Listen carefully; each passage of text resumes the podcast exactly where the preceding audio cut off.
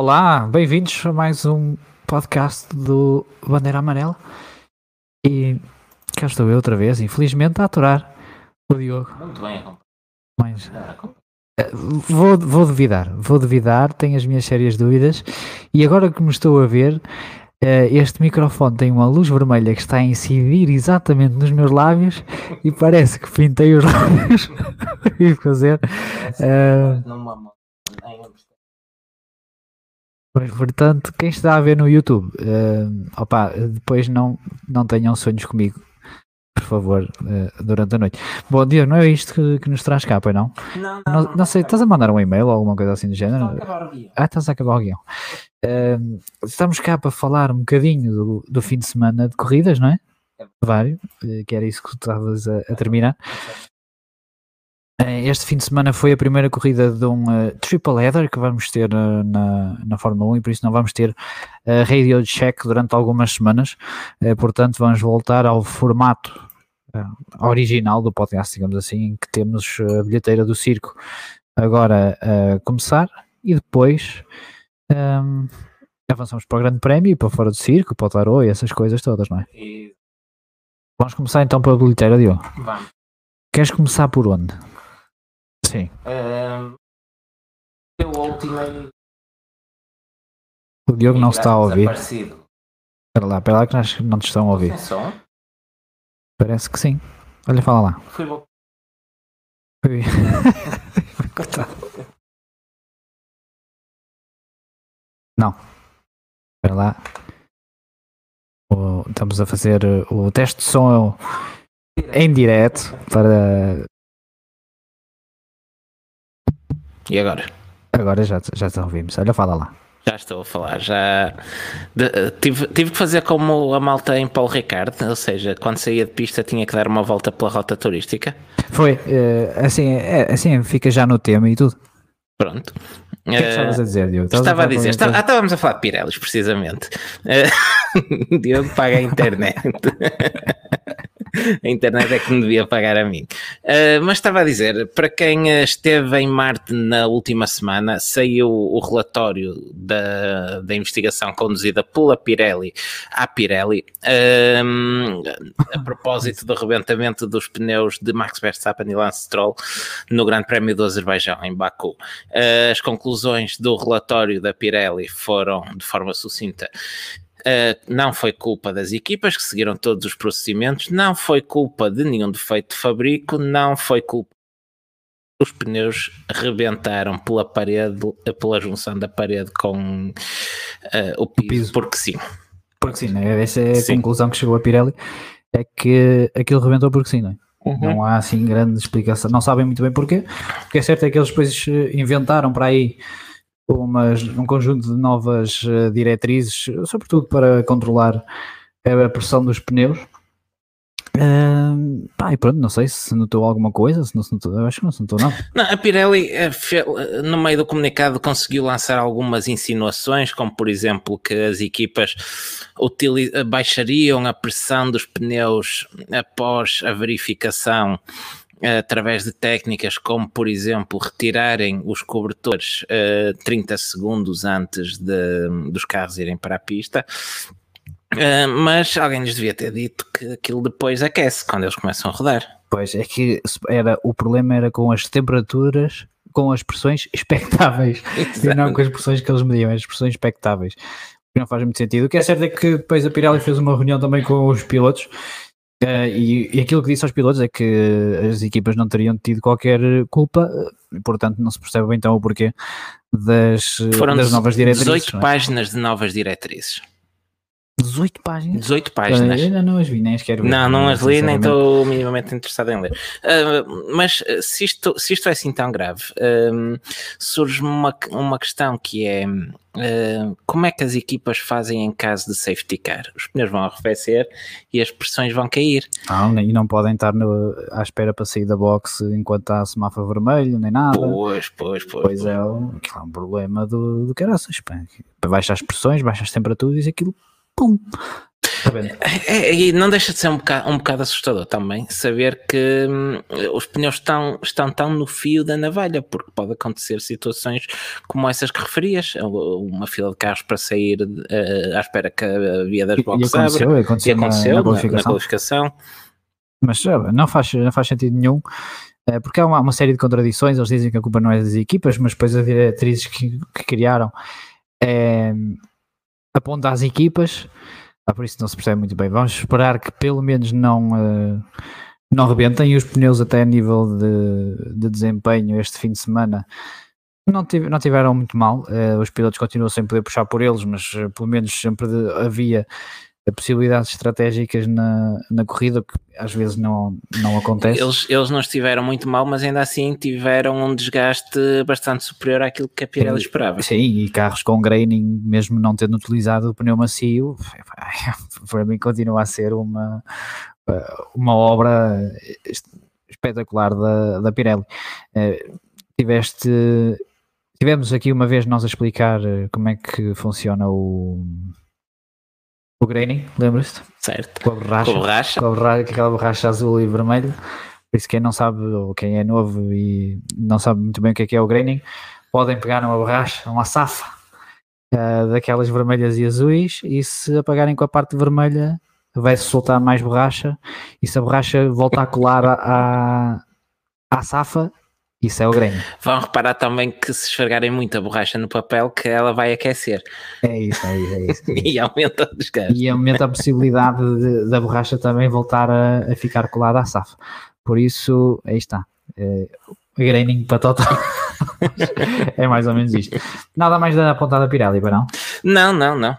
Depois o resto viu-se em pista e se calhar mais à frente vamos discutir isto um bocadinho mais. Sim, eh, para além disto eh, houve uma, uma novidade no, no Grande Prémio de França sobre as asas da das asas traseiras, aliás, em que foram submetidas a novos testes de flexão e agora espera-se que a FIA volte a alterar os testes de, de flexão, mas para as asas da frente. A única coisa que me surpreende é só agora porque a partir do momento em que aumentam os testes de, de, flexão na asa traseira e quando há indícios também que pode haver asas dianteiras a exceder uh, os limites uh, legais, deveria a partida os, ambos os testes terem sido alterados. É, sim, mas uh, epá, estão a alterar testes em asas legais, tanto à frente como atrás. Sim, é verdade, isso é um é, tema que já temos coisas... discutido várias vezes aqui. A verdade é que as asas cumprem os testes, logo estão dentro do regulamento. Pois, eu, eu não tinha alterado nada. Afinal, não mudou nada. O que é que mudou? Não, não, não. Viu-se que não, não era da asa, afinal. E ainda por cima, num circuito que se esperava que fosse mais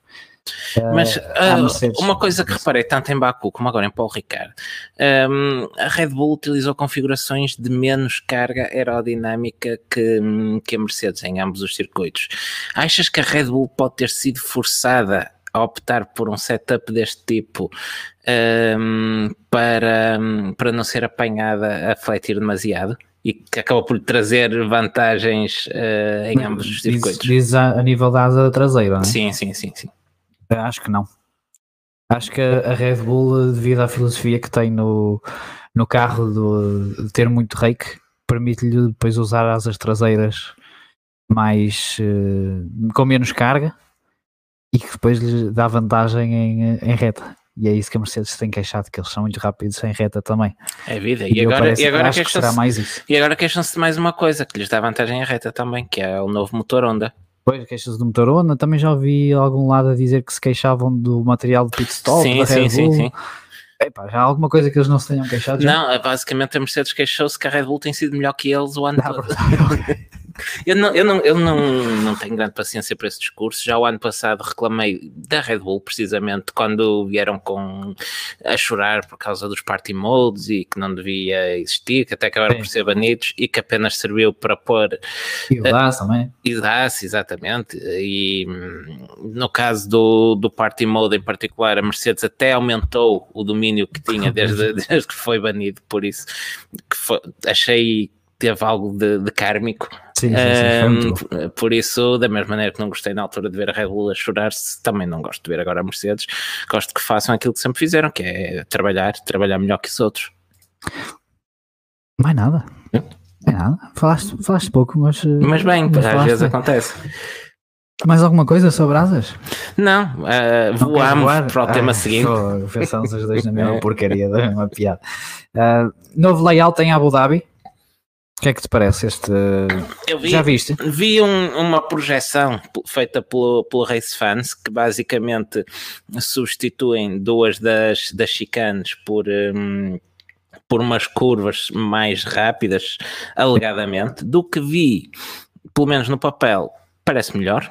Pior é, é difícil também. Sinceramente era difícil piorar. Mas é o que eu te dizia hoje à tarde. Eu acho que tirando, eh, que tirando o resto do circuito, essas alterações parecem bem. Agora, falta tudo o resto. Sim, eu estava aqui a ver, eh, e eles tiram aquelas, do, eh, aquela chicane que é muito desconfortável até de se ver, que, é- que depois tem um gancho logo a seguir. Sim. Eh, o que eu não percebo aqui é porque é que eles não ligaram logo ao gancho. Era para criar uma zona de ultrapassagem, tinham ligado ali eh, o circuito logo ao gancho e tinham logo uma, um ponto de travagem mais forte. Hum, isto são, pelo que eu percebi, são apenas projeções. Isto não será Isto não está certo?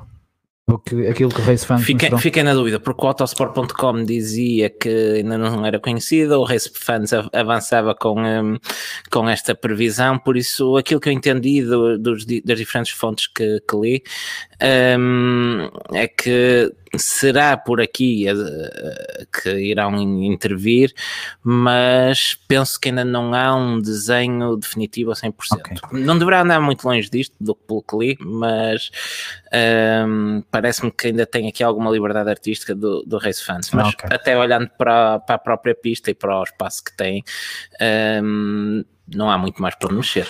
Pois, é, mas eu estou aqui a ver as alterações e eles fazem isto supostamente para melhorar eh, pontos de ultrapassagem.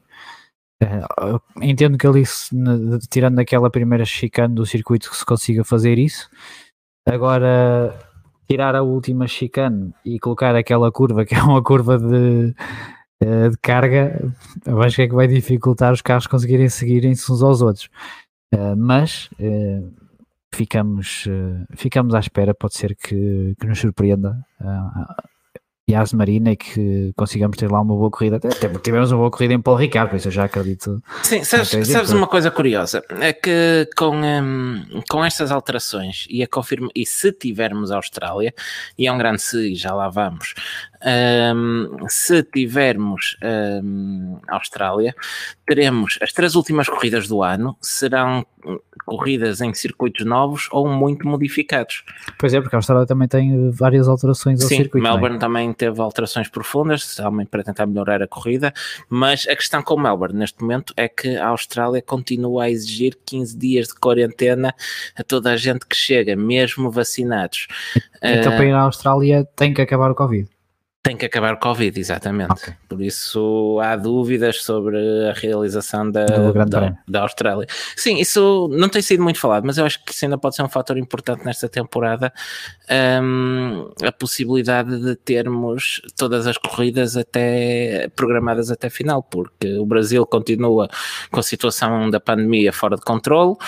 O circuito Hermanos Rodrigues, no México, eh, é atualmente um centro de vacinação de, de Covid, por isso é que a corrida de Fórmula E este fim de semana Ah, foi em Puebla. Não sabia. Foi, é por isso é que eles foram correr a Puebla, porque o Hermanos Rodrigues está convertido num centro de, de vacinação. Por isso, eu acho que há pelo menos 3, 4 corridas que, cuja probabilidade de não acontecer é muito elevada. Estoril. Toril, uma segunda ronda em Portimão, o grande, o grande prémio do Algarve, o grande prémio da linha. vamos, vamos todos para o Estoril e, e que nos deixem entrar. Exato, nessa I speak altura. English. Olha, I speak English. I can come in. é very nice. Very nice. I put the cream. Pode ser que assim no- nos deixem entrar. I'm here to watch the race. you have to let me through. Ah, Parecia o Alonso agora. Sim, olha, por acaso. ele agora tem sotaque americano, não sei se já Sim, ele melhorou, melhorou, melhorou a pronúncia assim. Agora já não, já não podes dizer isso. Olha, mais notícias da, da Mercedes. eh, mais notícias, sim. Houve troca de chassis entre os pilotos. Eh, eu, eu fiquei com uma dúvida e aproveito que aqui estou que vais-me esclarecer. O Bottas estava com o chassis do Hamilton, mas o Hamilton tinha um chassis novo ou herdou o chassis do Bottas? Ah, eles trocaram. Trocaram simplesmente. Trocaram simplesmente. Uh, eu não sei se foi porque a Mercedes pensou, epá, não, o Bottas não pode estar a andar assim tão mal. Ele, Será que é o carro? Ele andou bem este fim de semana. Pois foi. Eu acho que era mesmo uma questão de, de confiança. Porque depois eu acho que o problema do, do chassi, não, não havia problema qualquer com o chassi, até porque o Hamilton Sim, também andou. Mas também andou é aquilo que já, também já falamos, o, o carro tirando uma porca não tinha problema nenhum no Mónaco também. Pois é, verdade. era verdade. competitivo. E não bateu, não bateu depois disso. Ele bateu em. Uh, onde é que ele bateu? Imola? Sim. Com o. o, o teve o carro destruído com, com o Russell. E que lhe deram um chassi novo.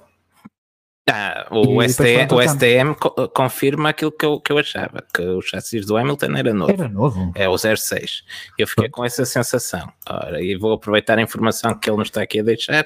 Diz que o de Bottas era o chassis 05 que ganhou depois dos petanços de Imola. Um, e que o Hamilton teve um chassis 06. Foi, eh, foi a ideia com que eu fiquei no fim de semana, mas também estava com essa dúvida. Eu tenho ideia que eles. E o Fábio uh, Rodrigues também valida aqui, por isso pá, ah, estão abertas as candidaturas. Estão quem abertas. quiser vir fazer isto comigo. uh, por acaso, não sei porquê. Olha, o João Barbosa a dizer que não era novo afinal. Eu já não devia preparar isto antes de gravar, uh, não era? Não, tu é que trouxeste para aqui o chassi, só disse que eles trocaram. Ah, está bem, está bem, está bem. Um, mas... Porque eles disseram foi troca pura, estás a ver? Mas não teriam os upgrades? Não sei, não, o chassis não, o chassis, os upgrades é o que tu metes no. Olha, no fica, fica para trabalho de casa. Vou só aproveitar aqui mais este comentário do João Paulo Ramos, que lembra também uh, outra, outra situação a propósito do Brasil, que eles já começaram a vender bilhetes uh, durante a semana, uh, foram postos à venda, bilhetes não reembolsáveis. De que desculpa? Para o Grande Prémio de São Paulo. Ah, ok, está bem. Não, aqui, segundo o motorsport.com, a Mercedes trocou o chassis eh, entre os pilotos. Pronto, então, ficamos por aí. É, pelo menos é o que diz aqui sobre, o, sobre esta questão do, do chassis.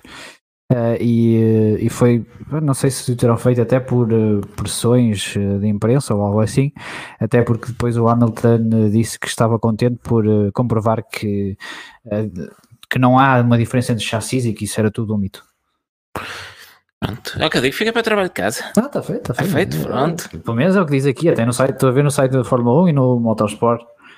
Eh, é o que. E foi a ideia que eu fiquei durante todo o fim de semana, até porque em todo o lado ouvia a malta dizer que, uh, que tinha havido troca de chassis e, e portanto. Pá. Sabes que o Hamilton também pode ter trocado por um novo. Ah, mas acho que isso não. Mas então deram o chassi que era do Hamilton ao Bottas e ficou um novo para o Hamilton. Oh menina, já não sei de nada. Sentido, mas. Uh... Olha, ah, bem, passamos à frente. Passamos, passamos. uh, sprint races ainda são assunto e eu agora converti-me à ideia das sprint races. Tu converteste a ideia das sprint races, converti então porquê? a ideia das sprint races porque o Jean Todd disse que não está convencido mas isso não era, não era antes de, de avançarem com isso que deviam, que deviam estar convencidos? Eh, mas sabes que o João Todd a única coisa que, que percebe é do FIA Action for Road Safety, é a única coisa que ele, que ele faz na, na FIA, mesmo durante um ano em que não havia carros na estrada, era a sua, a sua principal. Ele, ele, disse que era, o seu objetivo era reduzir as mortes na estrada, ia muito bem, num ano de pandemia, sobretudo, que não há carro na estrada. Então, conseguiste. Se calhar foste tu que me mandaste vir o. Que foi uh, morcego. O, o, se calhar foi isso. Um, mas uh, diz que não está convencido, mas sabes que ele não manda nada ali, né? Isto é mais uma ideia da, da Liberty uh, do que propriamente da, da FIA. Eu, eu acho que sem dar assim tantas dúvidas que no mínimo não deviam dar, pelo menos não davam pontos nestas corridas. Eu acho que neste ano não deviam dar pontos. Acho que ficava isto, só o teste de, de, formato. Sim, se isto funcionasse, tudo bem. Agora este ano também não também não daria pontos. Isso tenho que concordar, isso tenho que concordar contigo. Vamos à dança das cadeiras? Vamos à dança das cadeiras. O Ocon renova por 3 uh, anos? Sim, era, hum, havia algumas expectativas que Ocon pudesse rumar uh, a outros lados. Ele é agenciado por Toto Wolff, por isso a Mercedes, que ainda não tem nenhum piloto sob contrato para 2022, pudesse, um, pudesse até ser o destino de, do Esteban Ocon, mas... Uh, esta decisão da Alpine pelo menos fecha esse assunto para os próximos três anos. Sim, uh, o Ocon permanece ali na, na, equipa, vai fazer equipa com o, com o Fernando Alonso. Uh, começa a encaixar-se as coisas. Eu pensava que o Ocon ia ser um membro mais ativo do mercado, se sou sincero. Pois, se calhar, uh, se calhar a Alpine também pensou o mesmo e por isso trataram de trataram fechar o assunto cedo. Uh, agora resta saber, se calhar, as próximas duas cadeiras mais importantes para, para se fecharem são os dois Mercedes, as duas da Mercedes, sendo que o, o Toto Wolff andou a brincar com a questão esta semana, disse que hum, quer fechar o Hamilton antes do verão eh, e, e, e o companheiro de equipa até o inverno, mas depois veio dizer que, que não, que quer saber quem é o colega de equipa do, do Hamilton uh, antes, de, antes do inverno, antes da temporada acabar. E eu fiquei assim um bocado admirado, foi com a escolha de palavras, porque ele disse que quer escolher o companheiro de equipa do Hamilton. Já assinou? Mas ainda, pois, é bem visto, é bem visto. Um, isso mostra também outra coisa que, por esta altura, deve ser o segredo mais mal guardado do, do paddock, que é Bottas não vai continuar na Mercedes em 2022. Pois, assim parece, até porque depois o Bottas já, já os mandou a um certo sítio durante a corrida, mas acho que isso até foi, eh, para mim foi positivo. Sim, eh, Era que andávamos a, a, a pedir ao, ao Bottas. Uh, e eu vou destacar aqui um comentário do Fábio Rodrigues, acho eu. Sim. Não, é... Sim. O que é que estás à procura? do Gasly? Do Gasly, do Gasly. É a seguir ao Daniel Marques. Daniel Marques, ok. É, o comentário ah, de Daniel o Filipe Duarte Viola, que até foi o primeiro a trazer o Gasly ao barulho. É isso, então vou destacar aqui o Filipe Duarte Viola, em que ele fala do, que o Gasly podia ser uma opção para a Mercedes e, e, e eu destaquei porque é um, algo que te tenho dito várias vezes. Temos comentado antes, não é sei é se chegamos a falar disso em podcast ou não, mas é um piloto que, que eu tenho dito que poderá arrumar a Mercedes, mas se especulação pura aqui mesmo a tirar a barra à parede. Repara, mas... o, o, o Gasly não tem muito mais alternativas neste momento, ou é continuar na AlphaTauri, na Red Bull, a Red Bull não parece com muita vontade de o ter lá e mais ainda agora, acrescento eu, com os desempenhos recentes de Pérez, que serve perfeitamente o propósito que, que, eles, que eles precisam. Um, por isso a Ferrari está fechada, a Alpine está fechada, a McLaren fechada está. Por isso, lugares, Aston Martin também, lugares interessantes, sobra a Mercedes. E a AlphaTauri. E Alpha Tauri. Sendo que o, o, o Helmut Marko já veio dizer que o, o Pierre Gasly é o piloto perfeito para, para Alpha Tauri, não só pelos desempenhos que tem tido, eh, mas, mas porque é um bom embaixador da marca, que é outra coisa que nós já dissemos aqui, ele está na AlphaTauri porque é bonito. É por isso que, ajuda, nós, ajuda. É por isso que nós não tínhamos hipótese na AlphaTauri. Não, bom, por ti. Oh, Krillin, uh, não, deixa disso. um, tem que ter moral legal, pá. Um, não, mas eu, eu gostava assim de uma uma chicotada destas no, no mercado de transferência, até porque era interessante. O, o Toto Wolff, neste momento, se quer chatear a Red Bull, ia buscar o Pierre Gasly. Sim. Porque, porque, porque depois fica ali uma, uma pedra no sapato complicada. É? Uh, Quem é que eles vão pôr na, na AlphaTauri? Vão buscar o Alban? Alban, por exemplo. Uh, o Kvyat? Uh, o Kvyat também não acho que ficasse mal, mas eu acho que hum, a escolha imediata seria o Alban, que os investidores tailandeses até agradeciam. E se calhar era uma segunda oportunidade merecida para o Alban também. Porquê?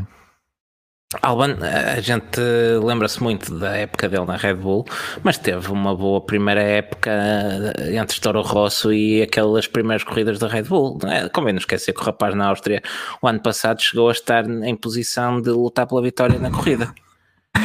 Então aqui é rir do comentário do SDM com o Mazepin na Mercedes só se for a conduzir o caminhão do buffet. uh, dizias de uma segunda oportunidade ao Alba? Pá, porque não sei, porque não. Sim, se de facto se, se o Pierre Gasly sair, eu não vejo que eles tenham outra opção.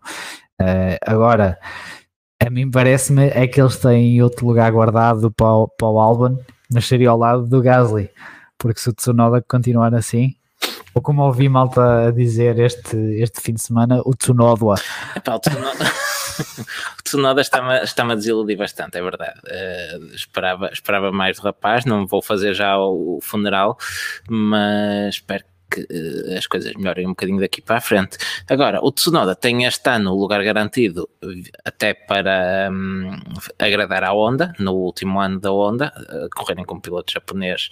Uh, é ótimo para eles, mas eu desconfio que no próximo ano não vamos ter Tsunoda na, na AlphaTauri, a menos que ele melhore muito, até porque para além do Albon tens um Yuri Vips a, a bater aí à porta. Tens aqui, como diz o Helder, o, uh, o Lawson. O Lawson. William Lawson. William Lawson, que ganhou no, no DTM este fim de semana. No rules. No rules. Com o Ferrari da F-Course, creio eu. Uh, foi no DTM que ele ganhou? Foi no DTM. Primeira corrida do DTM com os GT3. então, o DTM não utiliza carros de turismo? O DTM não utiliza carros ah. de turismo. Ou, é um, ou a Ferrari lançou um sedã eh, que, que nos passou ao lado. Este DTM está. Tem... Bem, eles antes também já não sei se se poderia chamar DTM. Sim, aquilo mas... eram fórmulas carnados, mas. Sim, e mesmo a carnagem não era de turismos. Eram cupês, eram cupês. mas eram cupês de turismo, eram, eram cupês, A5 sim, sim, sim, sim, ainda, ainda passava. Não, o, o Audi não era o TT. Oh menino, isso foi em 2000 e 2001. E então? de qualquer forma, o Audi TT não deixa de ser uh, não deixa de ter a plataforma de um Volkswagen Golf ou de um Audi A3. Ah, ok, ok, está bem. Uh, vou deixar, uh, deixar passar. Queres especular mais alguma coisa sobre a dança das cadeiras ou queres ir já para a França? Dança das cadeiras, não, vai andar muito à volta do, dos lugares da Mercedes, não é? Tu, Pérez, metias já na Red Bull, não é? Nem pensavas duas vezes. Um, Olha, só, só uma curiosidade. Eu estava a dizer que, Liam Lawson foi, uh, ganhou a corrida com um Ferrari da AF Course e está, e está certo. O que eu desconhecia uhum. é que há duas equipas da, da Red Bull, da Red Bull na, no DTM. E a outra é do Albon. Pois, há a AlphaTauri AF Course e uma Red Bull AF Course. Sim, sim, sempre, sim, sempre a aprender. O Lawson está na Red Bull. Será isso é, indicação de que está na, na pole position? Para... Pois, porque o Albon está na, na AlphaTauri. Está na AlphaTauri. É porque o Albon é mais bonito, se calhar. Se calhar, se calhar, é, por, isso. Causa, se calhar é por causa disso. Uh, tu, Pérez, metias já, nem pensavas duas vezes, né? já entregavas o contrato ao homem e estava feito. Ah, que, mais é que, que mais é que a Red Bull pode querer? Pois, neste, neste momento eu também acho difícil. E, como, e que é passou, passou aqui no chat, que eu vi aqui pelo canto do olho, um comentário há bocado, penso que do, do SDM, precisamente, um, exatamente, que, que dizia: já repararam que desde que o Pérez chegou, os Red Bull tratam os pneus um bocadinho melhor? Pois. é, não é, não, é só, não é só o que fazem corrida, é todo o trabalho. O Tire Whisperer podia ter uma série de televisão uh, em encantar pneus. Ele quando, ele quando sair. carícias. Eh, quando, quando ele se reformar da, da, da, carreira de piloto, ele de certeza que vai ser contratado pela Pirelli para fazer pneus que durem. Mas... Não, não, não pode, não pode. não, não tem, que, tem eles têm que arranjar um sócio que destrua os pneus. Sabe o que é que eu acho que acontece? Eles dão pneus de papel ao Pérez, ele faz 100 voltas naquilo, chega às corridas, aquilo não aguenta 10 voltas. Pois, é, é. Mas o, o Sebastian Vettel agora também anda numa de, de fazer stints que nunca mais acabam. É verdade, o próprio, bem, o próprio Lance que... Stroll tem feito longos stints. É, é. Mas quando, é quando não o... rebentam os pneus. Sabes quem é que fez o stint mais longo este fim de semana? Quem? O Bottas. Porque foi obrigado. Ele não queria, ele não queria. Já lá vamos, já lá vamos. É, Olha, só... Sim, não deixa de ser engraçado disso. Mas, sim, só, só queria fechar esta questão do mercado de pilotos com, uh, com um palpite. A, minha, uh, a barraquinha de Taro vai aos contratos. Uh, metemos um advogado no Taro. Uh, vai. Eu acho que Hamilton abandona se for campeão, mas que vai querer a desforra se, se perder o título para Max Verstappen. É isso, só que. É só isto. É ah, esta aqui largar aqui uma bomba qualquer, que tinhas informação que, privilegiada. Pá, pronto, mas eh, ok, tudo bem. Temos aqui o Pedro Cachapuz a dizer: o Pérez podia ter encantado os pneus do Verstappen em Baco. Eu acho que ele encantou mesmo. Por isso é que ganhou. Eu sou-lhes uma lâmina em Foi, foi um, um truquezinho e, uh, e por isso é que ele acabou de ganhar. Bom, vamos à França. Vamos, um, vamos uma, um Grande Prémio de França que surpreendentemente deu-nos uma boa corrida. Olha, não estava nada à espera, se sou sincero. Uh, não estava à espera. É basicamente isso sem fazer. nada à espera. Pá, por um lado, fico contente por saber que temos mais um circuito que nos pode dar boas corridas no calendário. Um, eu continuo a dizer que aquele circuito ganhava muito se deixassem de capar a Mistral. A Mistral. Sim, mas. Ui, e se tivesse areia fora da, da linha branca? Melhor ainda. Era tão lindo. Era. Eu, eu ia gostar imenso, tenho a dizer. Mas, mas pronto, mas tivemos uma boa corrida, já não me queixo, já não peço mais.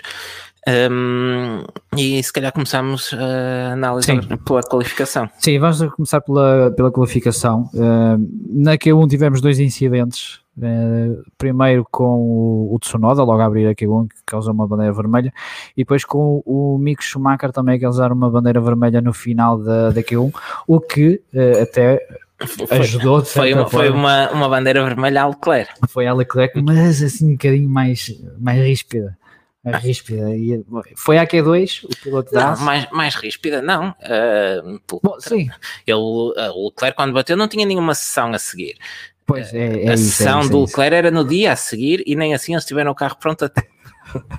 É isso. É isso. A ASA ao menos consertou tudo o que tinha a consertar para o carro estar pronto no domingo. E o Mick Schumacher assim colocou o AS na, na Q2. Olha, uma coisa, uma coisa que, é, que era para ter procurado, mas depois uh, nunca mais me lembrei. Primeira passagem de Mick Schumacher a Q2, não foi? Foi. E da Asa este e Da Asa este ano. este ano. Sim, sim, sim. E com isso, o Lance Stroll ficou pelo, pelo caminho. Um... O Stroll que tinha tido a primeira volta uh, anulada por limites de pista é e a segunda tentativa teve que abortar por, devido ao tráfego. Ah, e não, primeiro perdeu uh, uma volta lançada por causa do tráfego, apanhou pilotos mais lentos e quando ia fazer finalmente a derradeira tentativa, então sim, a bandeira vermelha. Sim. Quem voltou a qualificar bem foram os, uh, os dois Ferrari, o Carlos Sainz em quinto e o Charles Leclerc em sétimo. O carro coloca bem a temperatura nos pneus, parece. Até demais, pelos vistos. é, sim, esse é um tema que vamos mais daqui a um bocadinho falar sobre o que é que aconteceu com a Ferrari, uh, mas de facto o carro continua muito bom uh, em nível de, de qualificação. Até, até é algo surpreendente, se calhar esperava-se um ascendente da, da McLaren neste circuito e uma Ferrari um pouco mais para trás, mas a Ferrari qualificou logo como a melhor dos outros, com Sainz. Sim, sim, sim. Pole position foi para uh, Max Verstappen, uh, mas novamente sem, uh, com alguma controvérsia por causa dos limites de pista. Pois. Porque, ao que parece, ele terá saído para lá da linha branca na curva 2, mas foi à saída da curva 2 e não à entrada. E as notas da direção de corrida não proibiam a saída de pista nesse ponto. Sim, eh, no entanto, o regulamento diz que os carros devem manter-se em pista durante uh, toda a volta, independentemente da curva. Sim, é aquela história do lasting advantage, não é? É, mas na qualificação, se tu vais ali. Pois, vais é porque, porque deixar, deixar isso em aberto, no limite, se quisermos forçar a situação, isso dá, dá asa que um piloto possa ir passear por fora da pista numa zona onde não esteja, onde não seja hum, claro que nas notas da direção de corrida que não podem sair. Mas reparaste que foi um assunto que passou muito fininho. Sim, sim. Foi muito, não sei se terá sido propositado ou não. Eu sei que houve pelo menos uma pessoa que até está ligada à Fórmula 1 que reparou, que foi o, o Sam Collins, acho que é assim que se chama, um, e reparou nessa situação. Uh, mas de resto foi um assunto que passou muito fininho, não houve qualquer investigação. Olha, eu esperava, esperava até um protesto da, da Mercedes. Pois, uh, a não ser que se calhar o Hamilton tenha feito o mesmo e ninguém tenha reparado. Pois, se calhar também pode ter poderá, sido. Poderá ter sido não... por aí. Eh, mas é, um, é uma situação que, que, como já dissemos antes, tem que ser revisto, porque primeiro é muito ambíguo, uh, depois há notas que se sobrepõem ao regulamento, mas em certas situações é o regulamento que se sobrepõe uh, às notas dos stewards. Aqui uma confusão que acho que é completamente uh, desnecessária e que com uma coisa tão simples como gravilha resolvia-se muito bem. Também acho que sim, mas se há coisa que não há em Paul Ricard é, é gravilha. Não há, não há. Há muita risquinha, muita risca mesmo. Mas, eh, curiosamente, há a relva no, no pit lane. Uh, e há árvores também, vi muitas árvores na, na realização. Sim, sim. Meteram um fotógrafo na selva. Foi, olha, aproveito, aproveito para, para fazer um comentário a isso. Não sei se, se reparaste, mas tínhamos muitos planos do cockpit, da, da, tra, da, traseira, da câmara traseira, dos carros, das asas. Uhum. da selva, mas via-se, mas notei que a realização evitou muitos planos abertos da pista, mesmo a maior parte das lutas, uh, dos onboards ou, ou assim. Um, será que alguém reparou finalmente que aquele circuito não é agradável à vista? É, aquilo é muito mau, então por isso, por isso, é que eles utilizaram todas câmaras, uh, câmaras baixas. Era para não teres aquela sensação e ver sempre as linhas andar de um lado, de um lado para o outro e não ficares todo confuso. Um, e eu destaquei aqui um, um comentário do, do Ruben Lourenço. Ele diz que é uma pista arriscada. Bom, bom, bom. Bom. O, o Ruben certamente que está uh, fazendo-nos companhia no, no licoroso, parece. Exato. Parece nós estamos só Um, não, e para além disso, houve outra questão com, com os limites de pista, que foram colocadas umas uh, bananas, umas bananas, e depois as equipas uh, ou pelo menos a Mercedes e a Red Bull queixaram-se uh, a dizer que aquilo danificava os carros. Epá, Pá, não isso, passe lá, não meu. Passa, não passem, exato. Isso é como é estar no Mónaco ou em, ou em Baku e dizer aqueles muros no limite da pista, aquilo estraga o carro, aquilo é, estraga muito. Aquilo era uma chatice, vocês têm que mudar aqui os muros, não é? Não faz sentido absolutamente, absolutamente nenhum. Um, para terminar aqui. Não, desculpa, eu entendo, Diz. por exemplo, que, que as equipas se queixem que hum, os corretores danifiquem os carros, porque o corretor é algo que é suposto tu pisares. Um, agora, bananas ou barreiras que estejam a delimitar a pista estão lá por uma razão, que é para não passar para por cima, é para abrandar os carros, olha, estraga. Pá, não é para passar por ali, o caminho não é por ali, não é? É isso. Olha, deixa-me só destacar mais dois pilotos na qualificação: Sim. Pierre Gasly e Fernando Alonso. Boas qualificações, Boas qualificações de, por parte dos dois, o Pierre Gasly em sexto e o Alonso em, em nono, bastante melhor que, que Esteban Ocon todo o fim de semana. Sim, Ocon que vinha numa, numa maré ascendente, mas que... Hum, Assinou o contrato agora na boa. Exato, agora três anos. Três anos, agora, é, agora quer ver quem é que me tira daqui. Gasly vem a colocar-se entre os dois Ferraris e próximo do, do Red Bull de Pérez. Sim, sim, o Pierre Gasly voltou a colocar ali o Alfa Tauri parece que leva a equipa às costas. Alfa Tauri agora é a nova Red Bull Pierre Gasly mas, mas é algo, mas é algo que já, que já vimos vendo desde que hum, Gasly regressou, ainda, ainda era Toro Rosso na altura, uhum. uh, desde que regressou à equipa que uh, se, se, isto fosse futebol era Gasly mais 10. Era, uh, mas curiosamente o que Viata até de vez em quando ia dando um ar da sua graça.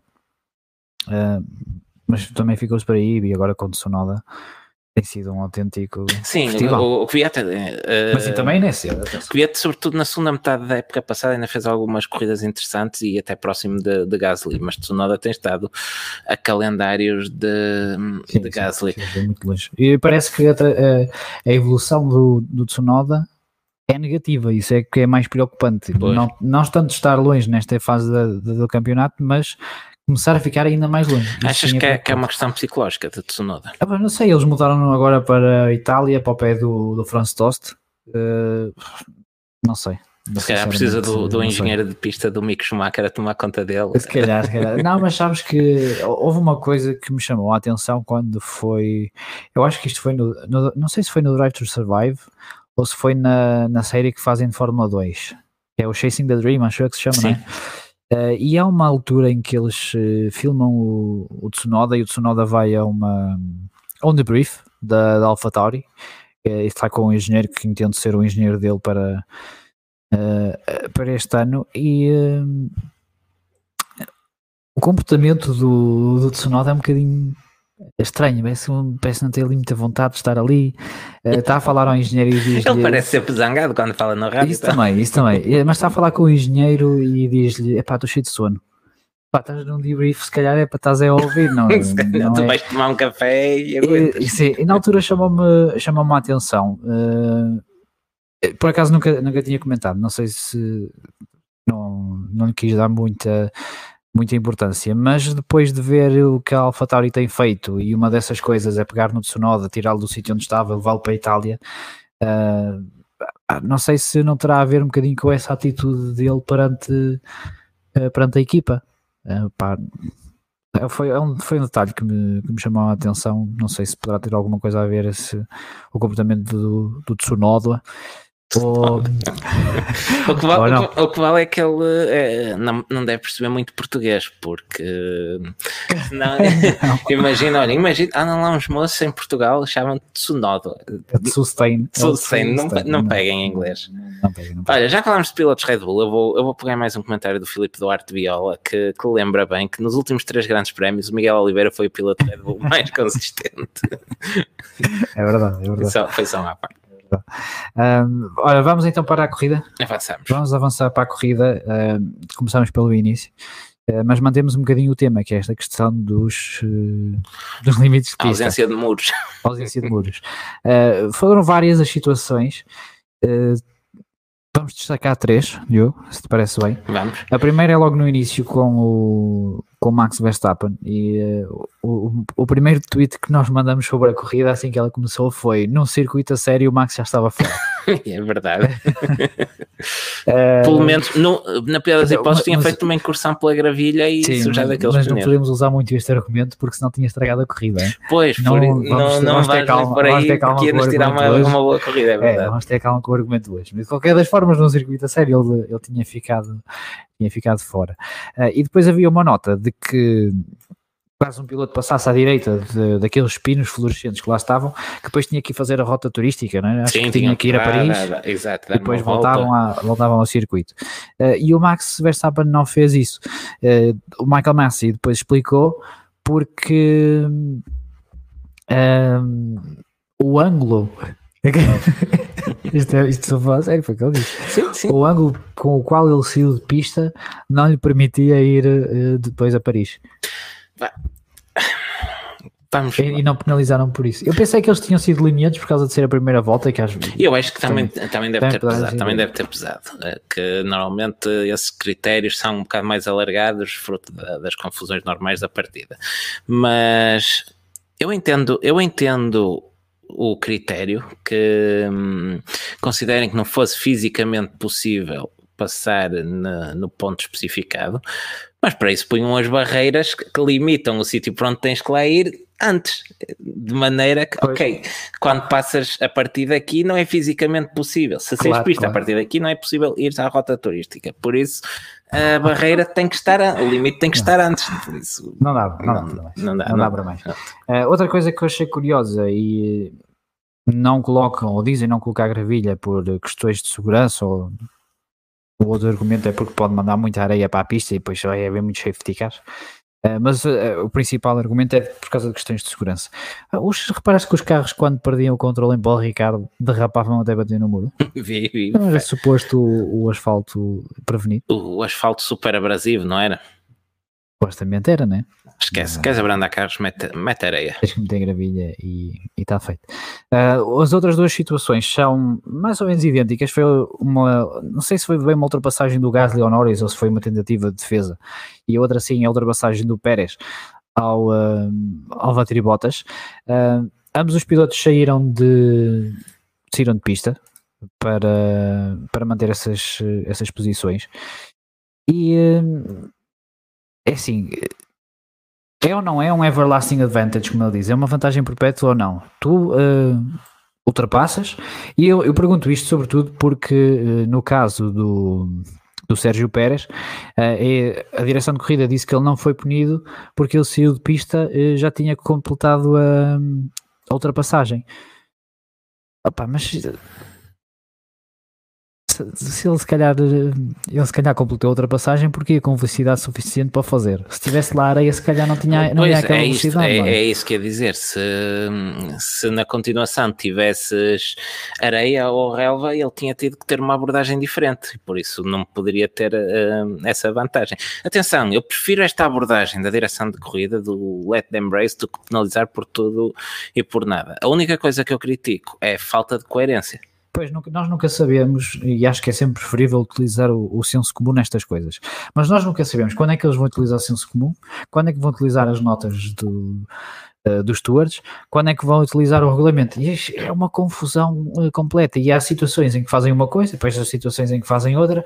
Por exemplo, na situação do, do Gasly, é certo que depois o Norris uh, recuperou de imediato a, a, posição, acho que foi logo na volta a seguir, ou na curva a seguir, ou coisa assim parecida. Uh, Mas eu ali pelo menos tinha dado a instrução para o Gasly devolver a posição, porque ele mandou-se para cima do Norris. Ambos os pilotos têm que sair de pista e se não há asfalto ali, o Gasly fica lá de certeza. Olha, e, um, e o João Barbosa lembra aqui outra situação muito parecida que já assistimos esta temporada, que diz que o Max no Bahrein também já tinha completado a ultrapassagem e foi obrigado a dar o lugar. É sim, mas acho que eles aí no Bahrein não consideraram que a ultrapassagem estava feita porque ainda havia a asa da frente do, do Hamilton. Estás a perceber? É, Isto não faz sentido absolutamente nenhum. E depois cria situações uh, uh, dúbias e que eventualmente vão acabar por beneficiar uma equipa e prejudicar a outra. Sim, sim, sim, sim. Isso acaba sempre. É, é assim que vai, que vai terminar. A abordagem da NASCAR a estas situações, quando correram em cota, também foi boa, que foi, pá, tem asfalto, pode correr. Tem asfalto, pode correr, sim. Pá, eu, isso, eu isso... acho que qualquer, qualquer coisa é preferível um, ao, umas vezes penaliza, outras vezes não. Pá, para mim eu continuo a achar que só há uma solução, e é um limite de pista uh, físico. Pois, mas, isso, mas isso já sabemos que nunca vamos ter. Uh, vamos a Zandvoort? Ou muitos destes circuitos nunca vão ter. Pronto. Zandvoort pode ter uh, relva e gravilha que já não há problema? Porque é na Holanda. Nos ah. Países Baixos, peço desculpa. Ah, ah, então vamos fazer só circuitos na Holanda, se, se lá podem. É de estar, eu ia dizer que era. É, deve, deve ser de estar abaixo do, do, nível do mar. Baku também é abaixo do nível médio do mar e também tem limites físicos de pista. É isso. Sabes onde é que eles também podiam ouvir que, eh, que dava jeito ao Estoril? por exemplo. Ele também tem, um, uh, tem limites de pista bastante, bastante razoáveis. Uh, mas vamos ver como é que, o que é que lhes acontece em, uh. Pronto, se, se, continuarem a usar este critério ao longo da época, nada contra. Como disse, prefiro assim do que penalizações por tudo e por nada. Hum. Mas uh, espero coerência, só isso. Boa sorte. Olha, ainda a propósito de, de lutas, na, no arranque tivemos outra entre os dois as. Ah, quer dizer, já aos as, é? já que estamos a, a, levar isto por ordem cronológica da corrida e já que estamos a é, falar aí. De, eu ia até, até tinha posto aqui isto para o fim, mas sim, podemos falar. É, é, só uma nota de rodapé sim, também, não vale. Os as tentaram tirar de prova outra vez. Um, quer dizer, o Mazepin tentou tirar outra vez o, o mic de prova. Uh, eu espero que seja a terceira. ficam lá os dois. É, fiquem lá os dois. Mas sabes que curiosamente tem sido o, Mick a dar mais estragos monetários a. É verdade, é ah, verdade. Já foram, foi no Mónaco, salvo erro. Porque o Mazespin é inconsequente, mas o Mick quando bate é um é de força. É um Sim, o Mick que arrancou bem, que ele tinha ido à Q2, um, mas cometeu um erro e quando deu por ela tinha Mazepin a atacar uh, agressivamente uh, o lugar dele. Ainda assim, não me pareceu que o Mazepin tenha feito nada de, de mal na manobra dele, não me pareceu uma manobra incorreta. A única, podes é questionar se é correto fazeres aquilo ao teu colega de equipa, mas isso olha, eu, eu, eu, concordo contigo. Eu sinceramente, quando vi, uh, pensei para mim que tinha, se calhar tinhas que ter levantado o pé. Pois. Tiveste sorte que tinhas ali asfalto e pudeste seguir em frente, mas se calhar não tinha sido má a ideia de teres levantado o pé. Mas acho que não passa, não passa disto e acho que só se vão chatear mesmo quando, quando baterem quando a série. baterem e depois quando o Nikita mostrar está a ver aqui o cheque, quem é que vai pagar o arranjo? Quem é que vai pagar o arranjo dos dois? A Nikita, quer, o Nikita diz: queres correr? Queres que ter carro para correr para a semana? Porta-te bem. Pois, tem que ter lá cuidadinho. um, mas, mas desculpa, mas instalou o verniz entre, entre ambos, até porque o Nikita fez umas declarações a propósito do incidente de Baku. Ah, suposto, foi, supostamente. Ah, pois não, porque não é isso que eu te mando. Uh, é possível. um, que supostamente o assunto teria ficado fechado entre a equipe, dentro da equipa, mas Mazepin falou, o Mick não gostou, andam chateados. Um, a luta interna dentro da asa. É, é exatamente, exatamente. É um pouco continuação de Magnussen de Roja agora com nove Mas é que eles estavam-se bem, pelo menos. Sim, sim, e estavam muito amigos este fim de semana na, em Rua América. Foram-se ajudando um ao outro e tudo. Não, eh, eu tinha umas coisas que eram moças, mas depois saíam do carro e era tudo bem. E acho que aqui neste caso não. Pá, eu, eh, um Schumacher à chapada no pit lane, assino, onde é que eu, onde é que eu tenho que comprar para ver? Uh, por isso não, não tenho problema nenhum com isso. Uh, vamos à luta lá à frente, Diogo. Vamos mais para a frente. Vamos então. mais para a frente e um, à luta novamente entre a Red Bull e a Mercedes, não é? Assim Sim. se diz. É assim, a Mercedes AMG Petronas Fórmula 1 é isso. Um, uma masterclass estratégica da, da Red Bull. Né? Agora, que, agora que já reclamamos tudo, vamos fazer de conta que não se passou nada e vamos, e vamos olhar para a corrida, da, da corrida que tivemos. Uh, sim, mas foi uma masterclass da, da Red Bull e uma Mercedes completamente aos papéis. Sim, mas uh, antes, antes de irmos à parte estratégica, deixa-me também aqui enaltecer uhum. que tivemos uh, uma luta em pista de dois pilotos fabulosos, arrisco-me a dizer, no topo da, das suas capacidades. O Pérez e o Bottas? eu, eh, sabes que eu, quando comecei a falar, até ia falar uh, uma luta a quatro, porque hum, a verdade é que os segundos carros estiveram, estiveram lá também e sempre próximos dos carros da frente.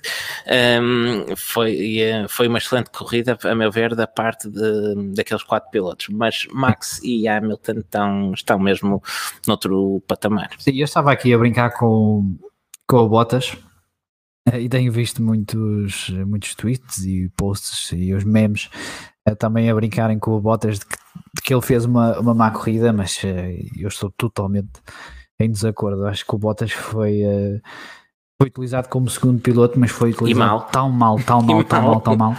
Parece que teve uma corrida, uma corrida má, mas acho que tudo o que de mal aconteceu na corrida de Bottas, acho que se pode apontar o dedo é à Mercedes, porque foi, foi mesmo o... Foi péssimo a gestão, a gestão de corrida da Mercedes. Foi... Sim, sim, sim. E não deixe de ficar uh, surpreendido por terem ignorado completamente o feedback de ambos os pilotos, mais do piloto da Red Bull, que tiveram acesso à, à comunicação de Max, porque temos ali um momento na corrida uh, onde um, ouvimos o rádio de Max Verstappen que diz uh, ao seu engenheiro de, de, pista, que diz às boxes: um, Não acredito que a este ritmo que estes pneus vão durar até ao fim.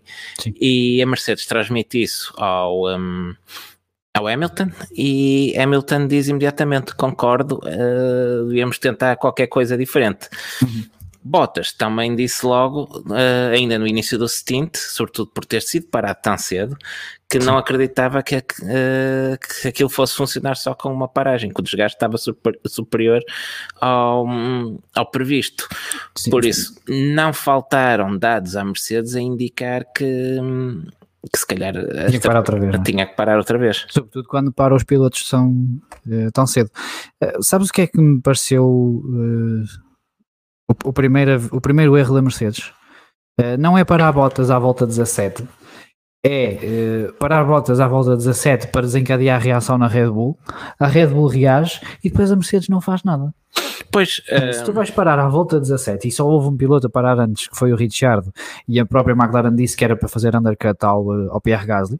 E, e tiveste o Leclerc a parar à volta 14, que passou. Ah, sim, mas não conta, não conta os Ferrari. Não, não mas repara, o Leclerc, a Ferrari mostra a toda a gente que a tática certa ali que era parar, que era a altura de parar, que ele ultrapassa, ganha só R5 posições com a, esquece, esquece, Mas o que se passa para a frente é, é outra coisa. Isso, mas isso claramente aquele era um momento de descartar os médios. Sim, mas não, isso não foi uma escolha estratégica da, da Ferrari. Está certo. Não, tenho quase certeza absoluta que não foi uma escolha estratégica da Ferrari. O Leclerc começou a andar para trás de uma forma é porque ele cozinhou completamente aqueles, uh, aqueles pneus. Até houve gente a pensar, então o Sainz está à frente e estão a dar a escolha, a melhor estratégia ao Leclerc. Epá, não, o Leclerc, ainda mais do que o Sainz, conseguiu cozinhar aqueles pneus de uma forma. Mas é engraçado que eu acho que se notou isso ainda mais nos duros do que nos médios.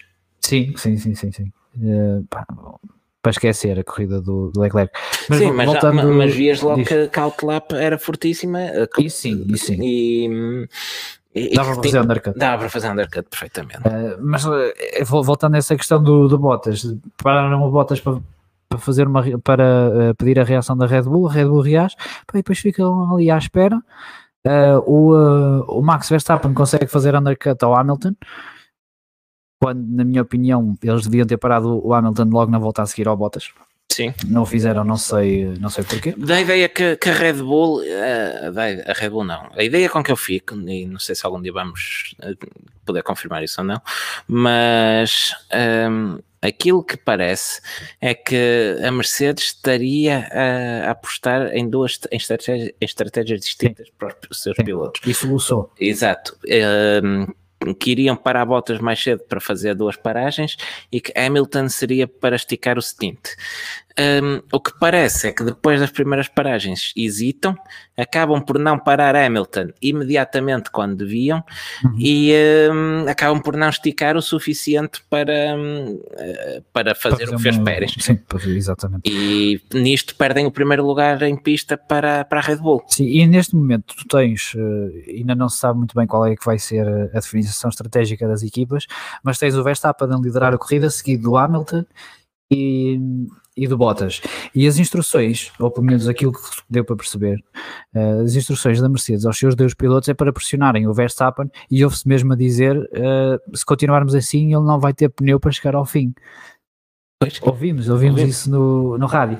Mas o que me chateia mais aqui nesta, uh, nesta tática, digamos assim, da Mercedes, é eles pedirem ao Hamilton para fazer essa pressão, mas pedirem ao Bottas também. Mas a única coisa que o Bottas faz é seguir o Hamilton de perto e destruir por completo os pneus claro, da frente. O que é o que ia acontecer ao rodar no ar sujo do, do Hamilton. Sim. E o que é que acontece depois ao Bottas? Uh, primeiro, não consegue oferecer uh, muita resistência ao Max, ainda assim consegue fazer qualquer coisa. Sim, sim, sim. Eu pensei, eu pensei, que a ultrapassagem ia, ia ser, mais, mais fácil. fácil sim.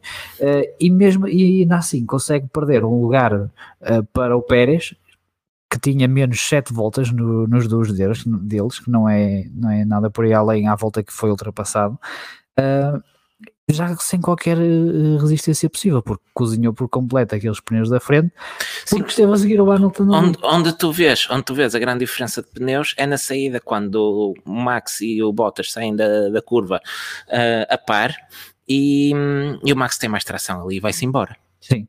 E achas que a, que a Mercedes devia ter. Uh, desculpa, ainda, ainda a propósito da Mercedes, há outra coisa que, que, eu, queria, uh, que eu queria destacar: que é a Mercedes uh, ataca com Hamilton e Bottas na mesma tática, mas parece que ninguém reparou que Pérez vinha a, a poupar pneu.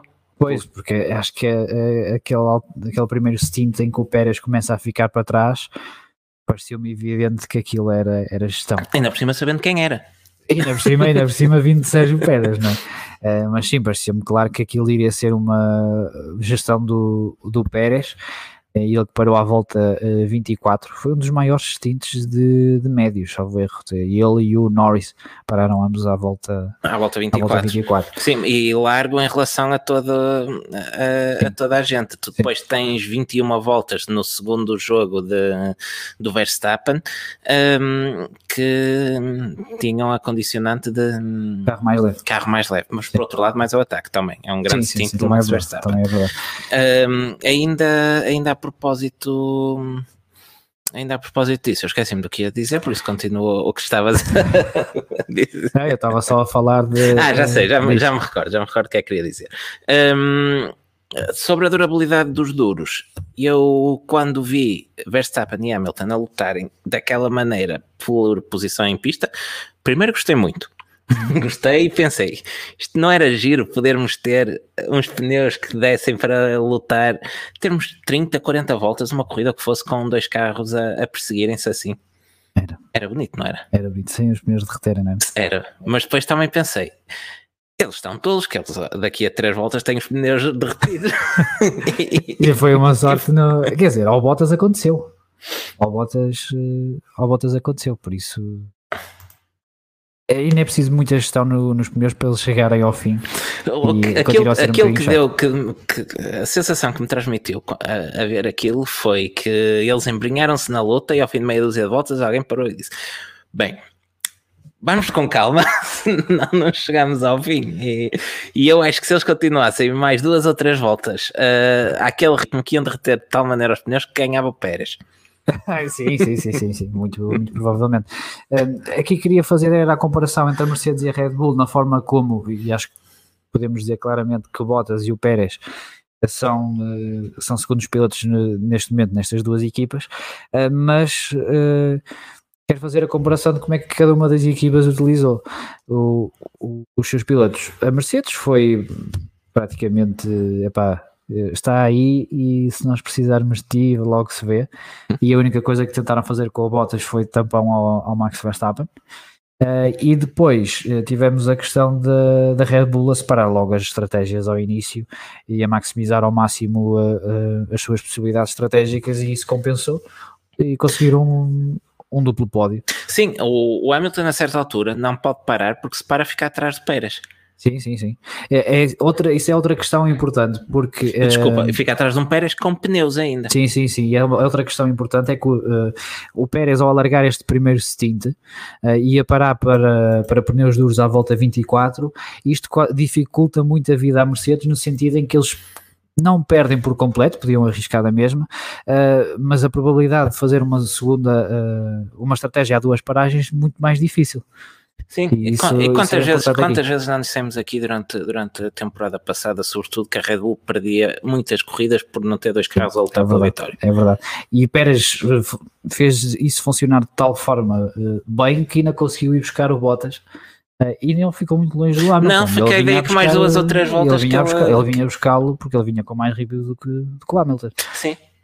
Outra questão que a Mercedes errou, e isto foi na altura de, de quando o Pérez saiu de pista, e eles não arriscaram na volta mais, mais rápida com o Bottas, porque pediram uma investigação uh, e estavam na esperança de que aquilo desse mesmo uh, punição ao Pérez Uh, mas não deu em nada e eles acabaram de perder também o ponto de, volta mais rápida. Repara, mesmo que, que Pérez tivesse sido penalizado, não, seria uma penalização de 5 segundos, não dava. Ser, acho que nem... deveria ser de 10. Não sei se não seria uma penalização de 10. Normalmente, não, eu, as penalizações para, para limites de pista têm sido 5 segundos.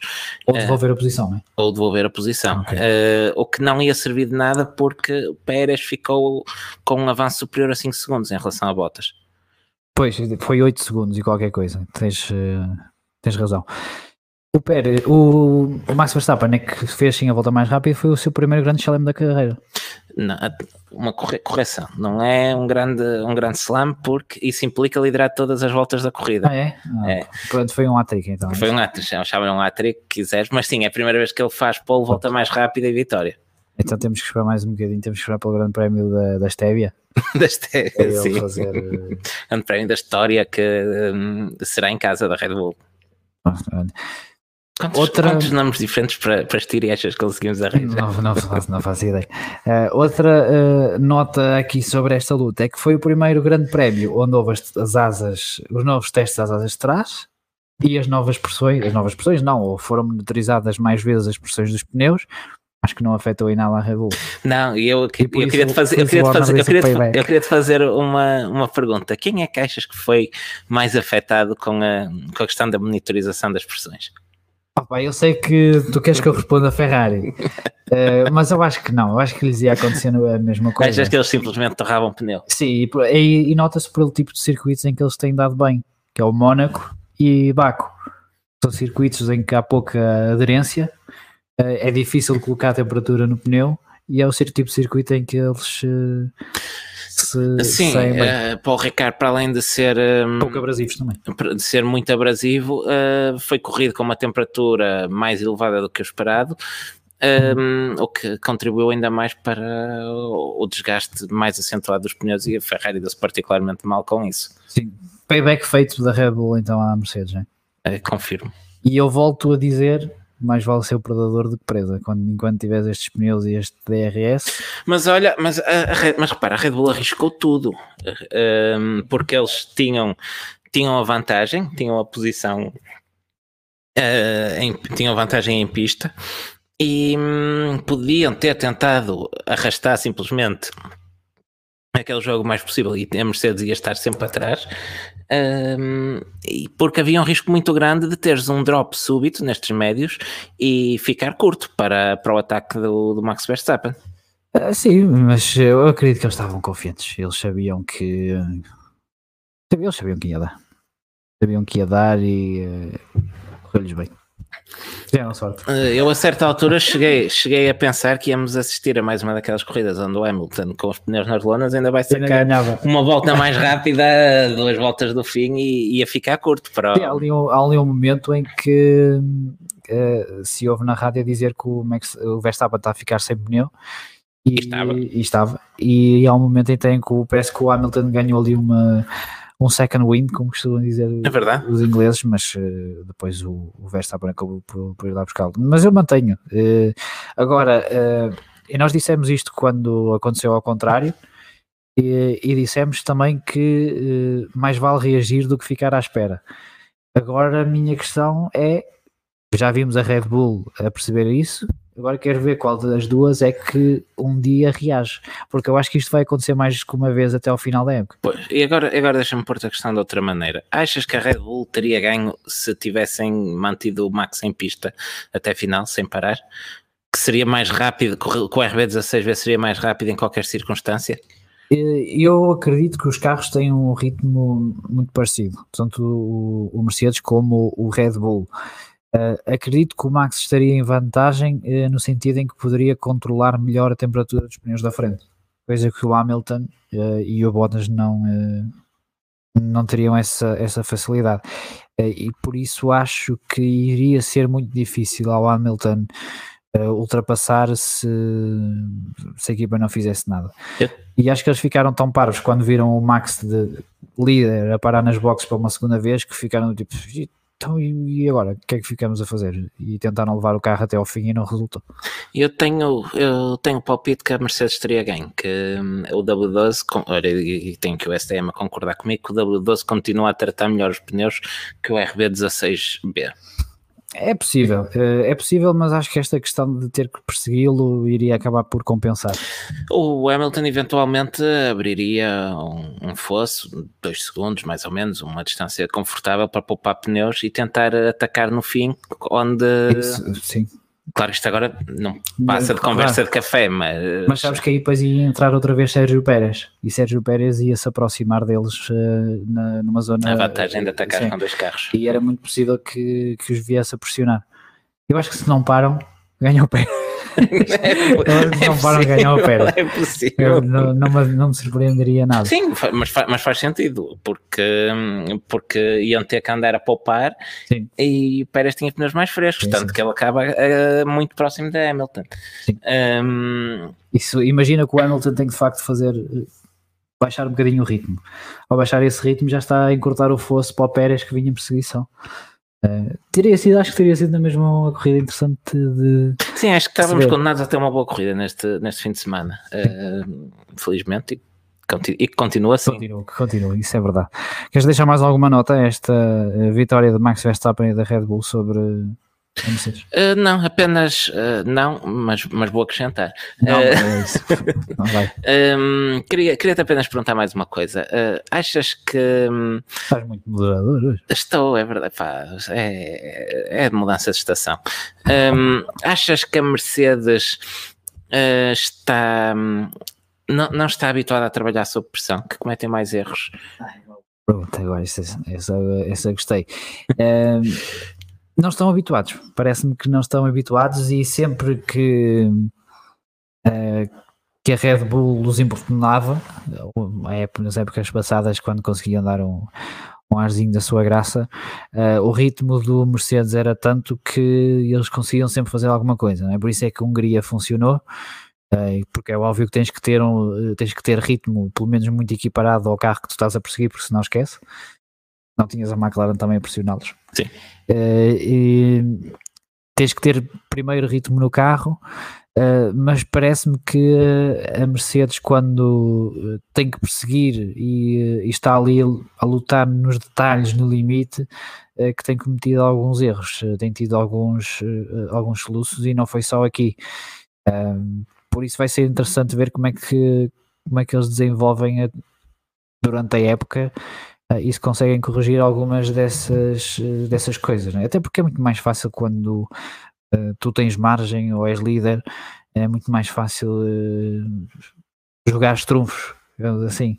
Mas quando os trunfos estão mais distribuídos pelo, pelos seus adversários. Ainda por, cima, ainda por cima eles estavam habituados a ser dois para um, a atacarem. Pois, pois, isso é outro, isso é outra. E agora com o Sérgio Pérez que ele pediu cinco corridas, a sexta ganhou e, eh, e à sétima ofereceu uma vitória, sétima, ofereceu uma vitória e vai ao pódio, ou contribuiu bastante na vitória e vai ao pódio, por isso acho que Uh, Já merece o prémio de funcionário do mês na, na Red Bull. Sim, e, e depois tens, há, há, que ver aqui também a questão de, uh, da confiança dos pilotos e da sua, do seu ritmo uh, que tem neste momento. Uh, e, se, e vamos considerar que, que Max Verstappen e o Lewis Hamilton estão a andar ao mesmo ritmo, isto só para efeitos de comparação, sei que isto é muito subjetivo e também não quero estar aqui a criar nenhuma, nenhuma discussão, mas vamos imaginar que os dois têm o mesmo ritmo, se tu me perguntares entre o Pérez e o Bottas, qual dos dois é que tem mais confiança e mais ritmo nesta altura, uh, parece-me que o Pérez e parece-me que o Pérez ainda vai ganhar mais confiança. Por sim. isso, sim, Pérez, interessante. O Pérez que já é terceiro no campeonato. Sim, e Pérez dentro, dentro da equipa está numa fase ascendente, onde vem mostrando serviço e vem conquistando o, o lugar. Bottas está a fazer exatamente o percurso inverso. Parece que está de saída da equipa e que estará a fazer as últimas corridas pela Mercedes. Por isso, até esse ponto de vista uh, anímico pode, pode ser decisivo mais à frente no campeonato. E de todos os anos onde a Mercedes se calhar precisava mesmo de um Bottas motivado e a trabalhar para a equipa, se calhar era, era mesmo neste. Ela era mesmo neste e nem sequer o Oven, não é? E nem sequer, o. Está... E ele estava, estava pior, pá, eu gostei de ver ali o sangue ferver do homem. é pá, assim, está bem. E olha que tirar um finlandês do sério não é fácil. Isto, nós ontem também eh, falávamos isto, um, faz lembrar um pouco o Sebastian Vettel do último ano da Ferrari. Pois foi, ele já estava farto daquilo. Né? Aquele silêncio ensurdecedor no rádio no final da corrida, um, gritar com, com o engenheiro em pista. Repara, já, já é ele que faz a tática também. É, é, é, só que neste caso não ouviram. Sim, só que na Ferrari sabiam que o Vettel é, é a melhor estratégia do que os que eles têm no muro. Aqui não ouviram. Aqui não tiveram, não tiveram essa, essa confiança. Uh, Deixa-me só destacar aqui também um comentário do João Barbosa que eu vi há bocado. Uh, o Pérez uh, é o Weber do Max só que em bom. ele não, ele não disse a parte do só que em bom, eu só estou a adicionar. Uh, Olha, achei aqui um comentário. Eu, antes de avançarmos, eu vou pegar também aqui numa pergunta do Daniel Marques.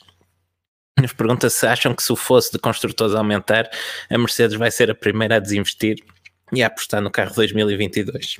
Eu acho que não tem essa necessidade por causa do Aero Handicap. Pois.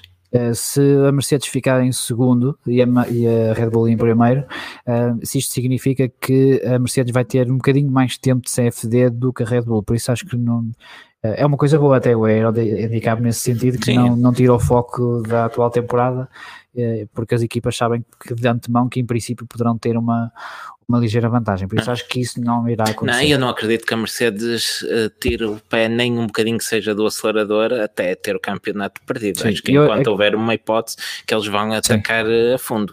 Eu acredito, eh, ainda que não gostasse de ver, porque gostava de ver os quatro pilotos a, a lutarem em, todos, em todas as provas, mas acredito que Bottas poderá ser mais sacrificado do que Pérez. Sim, claro. Acho que isso pode, pode vir a acontecer, até por causa da diferença de, de pontuação e tudo isso. Uh, mas acho que neste momento, se me perguntassem qual era o principal candidato ao título de construtores, eu diria que é, uh, que é Red Bull. Título de pilotos, ainda não conseguiria dizer se é Max, se é, se é Hamilton. Eu acho que este ano vamos ter luta mesmo até, até final.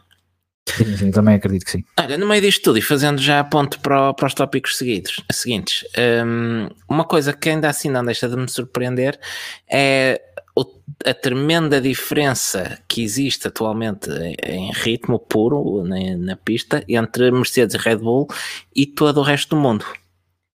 Sim, já, já tínhamos visto isso em outros anos, mas uh, se calhar estava um bocadinho mais mascarado porque tínhamos a Ferrari e a Ferrari às vezes era a terceira equipa, digamos assim. E a Ferrari fosse... em 2018 era, lutou pelo, lutou pelo título. Pelo, pelo é título é uh, sim, mas e nessa altura o fosse se calhar até era maior. Sim, sim.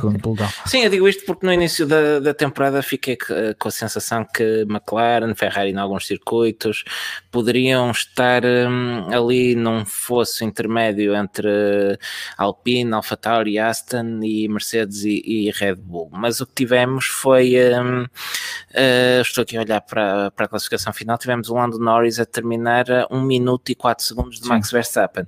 Sim, sim, sim. Eh, mas repare que, por exemplo, só, uh, só foram dobrados até ao 12 segundo e tinhas eh, situações o ano passado em que eram dobrados praticamente toda a gente que terminava nos pontos, com exceções que iam ao pódio quase. Pois, mas, uh, mas sim, o que isto, o que isto deixa no, infelizmente, é que sem safety car, sem situações extraordinárias, não vais ter ninguém que não seja Mercedes e, e, Red Bull a lutar por lugares do pódio. Não, mas sabes que também o que poderá ter influenciado um bocadinho é que o segundo pelotão a ordem com que o segundo pelotão termina não é propriamente a ordem que eles começam. Uh, então tiveste os Ferraris atrasados naquela fase inicial, uhum. quando tinhas o, uh, o Sainz, o Leclerc também atrasou ali uns quantos pilotos, e depois até encaixarem as peças do, do, carro mais rápido, e acho que podemos afirmar que o carro mais rápido do segundo pelotão neste momento é o McLaren, um, demorou um bocadinho, isso também pode, como tiveram ali todos muito em luta uns com os outros, isso também pode ter um bocadinho de influência no, no, tempo. Não, não significa que, uh, que seja um absurdo de distância ainda, porque é, mas poderá ter tido alguma alguma influência. Mas como dizia, e acho que é uma boa ponte para passarmos ao, uh, ao segundo pelotão, uh, McLaren continua, continua à cabeça. Sim, eh, depois de terem parecido um bocado mais apagados em, em Baku e de até terem uh, chegou a parecer que a Ferrari poderia ter, um, ter alcançado a McLaren, um, a McLaren dá um redondo não à Ferrari e à concorrência neste, um, neste fim de semana e são os claros melhores dos outros com Norris e finalmente com Daniel Ricciardo a fazer uma excelente corrida. Sim, houve ali momentos em que eu pensei que o Daniel Ricciardo iria terminar à frente do Lando Norris, uh, mas mas o Richard depois pagou um bocadinho uh, pela estratégia da equipa. Uh, não que a estratégia tenha sido, sido má, pelo contrário, era uma estratégia necessária para passarem pelo, pelo Gasly, fizeram um undercut ao Gasly. Uh, fantástico e, e, acho que apanharam o Sainz pelo caminho, mas ao pararem o Norris mais tempo, permitiu ao Norris ao final da corrida ter pneu melhor e depois eles acabaram por trocar de lugar. e sim, estava mais rápido, acabou, tinha mais sim, pneu. Não? O Norris acabou por liderar o, o Daniel Ricciardo até ao fim e terminaram a seguir ao outro. Uh, não, o Norris, desculpa, eu queria, já que falamos do Norris, eu queria destacar a ultrapassagem que ele faz ao Fernando Alonso logo na, nas primeiras voltas. Ah, que se manda lá para dentro, não é? Sim, sim, não estava nada à espera. Não. Foi uma ultrapassagem à Fernando Alonso. Foi, o, precisamente quando o Alonso estava em luta com o Daniel Ricardo, ele pareceu até, ele pareceu claramente que estava focado na luta com, a, com o Daniel e de repente aparece o Norris vindo de lado nenhum e ultrapassa o Alonso com, com coragem, digamos sim, assim. Sim, sim, foi, eh, foi uma excelente ultrapassagem. Uh, não conseguiria distinguir sinceramente uma corrida de, da outra, do, do Norris e do, uh, e do Ricciardo. Acho que depois acabam por ficar um à frente do outro mais pela questão da, da escolha de, estratégica da equipa, que mais uma vez não está errado em nenhum, só que calhou neste, neste caso o, o Norris ter acabado numa uma estratégia um bocadinho melhor. Faz-me lembrar um bocadinho a vitória do Sebastian Vettel em Singapura, quando o Charles Leclerc ficou um bocadinho chateado por, causa do undercut, Sim. mas nessa ocasião, se a Ferrari queria uma dobradinha, tinha que ser assim. Tinha, tinha que fazer assim e, e depois foi o que aconteceu. Um, Gasly Alonso para além da qualificação, também fizeram uma excelente corrida. Sim, ambos, ambos. Eles, uh, Gasly leva, leva a melhor sobre Alonso, mas Alonso ainda assim faz um, um ótimo oitavo lugar, uh, uns furos acima do colega de equipa, como dizíamos há pouco, Ocon, que esteve mal. muito apagado. Mas, é uma maneira de dizer, teve mal. Este, não, não, foi, foi talvez, arrisco-me a dizer que foi o pior fim de semana do Esteban Ocon neste fim de semana, este, este ano. Isso, e este fim de semana foi o pior fim de semana dele. Isso, isso, isso te garanto. Isso te garanto e da temporada também. E da temporada também é capaz de ter sido. o, o Alonso acaba por minimizar os estragos para, para a Alpine e consegue ainda trazer 4 pontos para casa depois de uma série de boas lutas em pista com os McLaren, com o Gasly, com, eh, com até com os Aston, que uh, segurou sempre o Sebastian Vettel um, e, e, este oitavo lugar acaba por ser um, uma boa recompensa para, para a corrida da Alonso. E tudo isso que tu disseste da Alonso, da Alpine e de Esteban Ocon podes copiar e colar e aplicar ao Gasly, ao AlphaTauri e ao Tsunoda. Certo. Foi mesmo, foram corridas mesmo muito parecidas entre os. Com uma diferença, o, o, a diferença Gasly Tsunoda já vem sendo habitual este ano. Um, Ocon até aqui estava com ligeiro ascendente sobre Alonso. É, sim, sim, sim, isso sim. E o, o Tsunoda ficou à frente do Ocon. Pois foi, pois foi. Foi mesmo uma corrida para, para esquecer. Para esquecer do Ocon. Ele começou de, de duros. Não sei se terá havido aqui algum erro estratégico também por parte da equipa, porque ele acaba de preparar à volta 28 uh, e as estratégias de duros que funcionaram foram as do, dos Aston Martin, a de Vettel e de Stroll. O Vettel parou à volta de 37. Eu, fico, eu nas últimas voltas fico até com a sensação que o Vettel poderia estar eh, a esticar aqueles duros um bocadinho, um bocadinho demais, mas olhando aqui para o gráfico dos pneus, um, ehm, Vettel para três voltas depois do lance Stroll, mas Stroll tinha um jogo de médios no, novo e Vettel, Vettel usado. usado. por isso as três, Precisamente três, as voltas. três voltas de diferença. Sim, sim. Uh, curiosamente, não é o Vettel que faz o velocímetro mais longo de dois. É o Bottas. É Bottas. É, muito contrariado. Exato. Muito contrariado, mas fez. Levou aqueles duros até ao fim. Uh, os Aston Martin parecem uns corredores de fundo, basicamente. Uh, porque fazem este. Tem um, tem um carro que é quase o inverso do Ferrari, não é? Não qualifica muito bem. Uhum Uh, mas depois uh, é amigo no dia pneus. de corrida é, é, amigo dos pneus e conseguem fazer umas estratégias interessantes. Achas que ficaram com as notas do Pérez do ano passado? Calhar, é. sobretudo, sobretudo o Vettel. Uh, já tínhamos visto o Vettel a fazer isto na Ferrari algumas vezes. Sim, sim. Mas, ele, ele e o Pérez andam muito amigos ainda este, este é, fim de semana. Eles devem trocar notas. Eu acho que sim, eles trocam mensagem. Olha, explica lá como é que, é, como é que isto se faz. É isso, é isso. ainda assim o Vettel disse que lhe soube a pouco a paragem da Aston Martin voltou a não ser famosa, eles perderam quase dois segundos. Uh, a mais que aquilo que, que poderiam.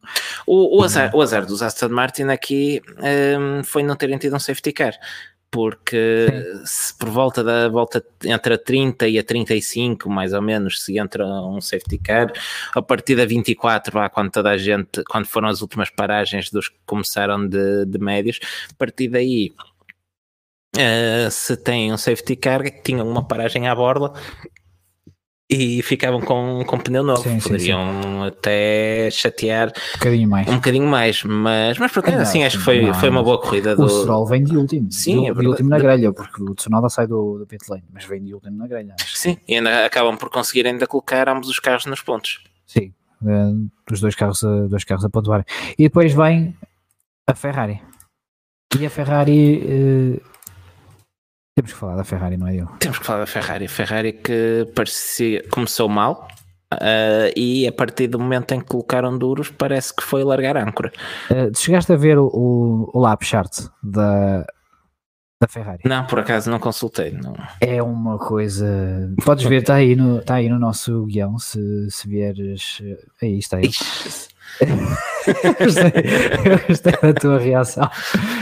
Quando um, falarem em drop dos pneus, olha, é, é, é isto. Mostrem, mostrem isto. mostrem Sobretudo o de Leclerc. É uma coisa uh, notável. Eu reparei que o Leclerc estava, estava andando para Felipe Rodrigues, por favor, não falem da Ferrari.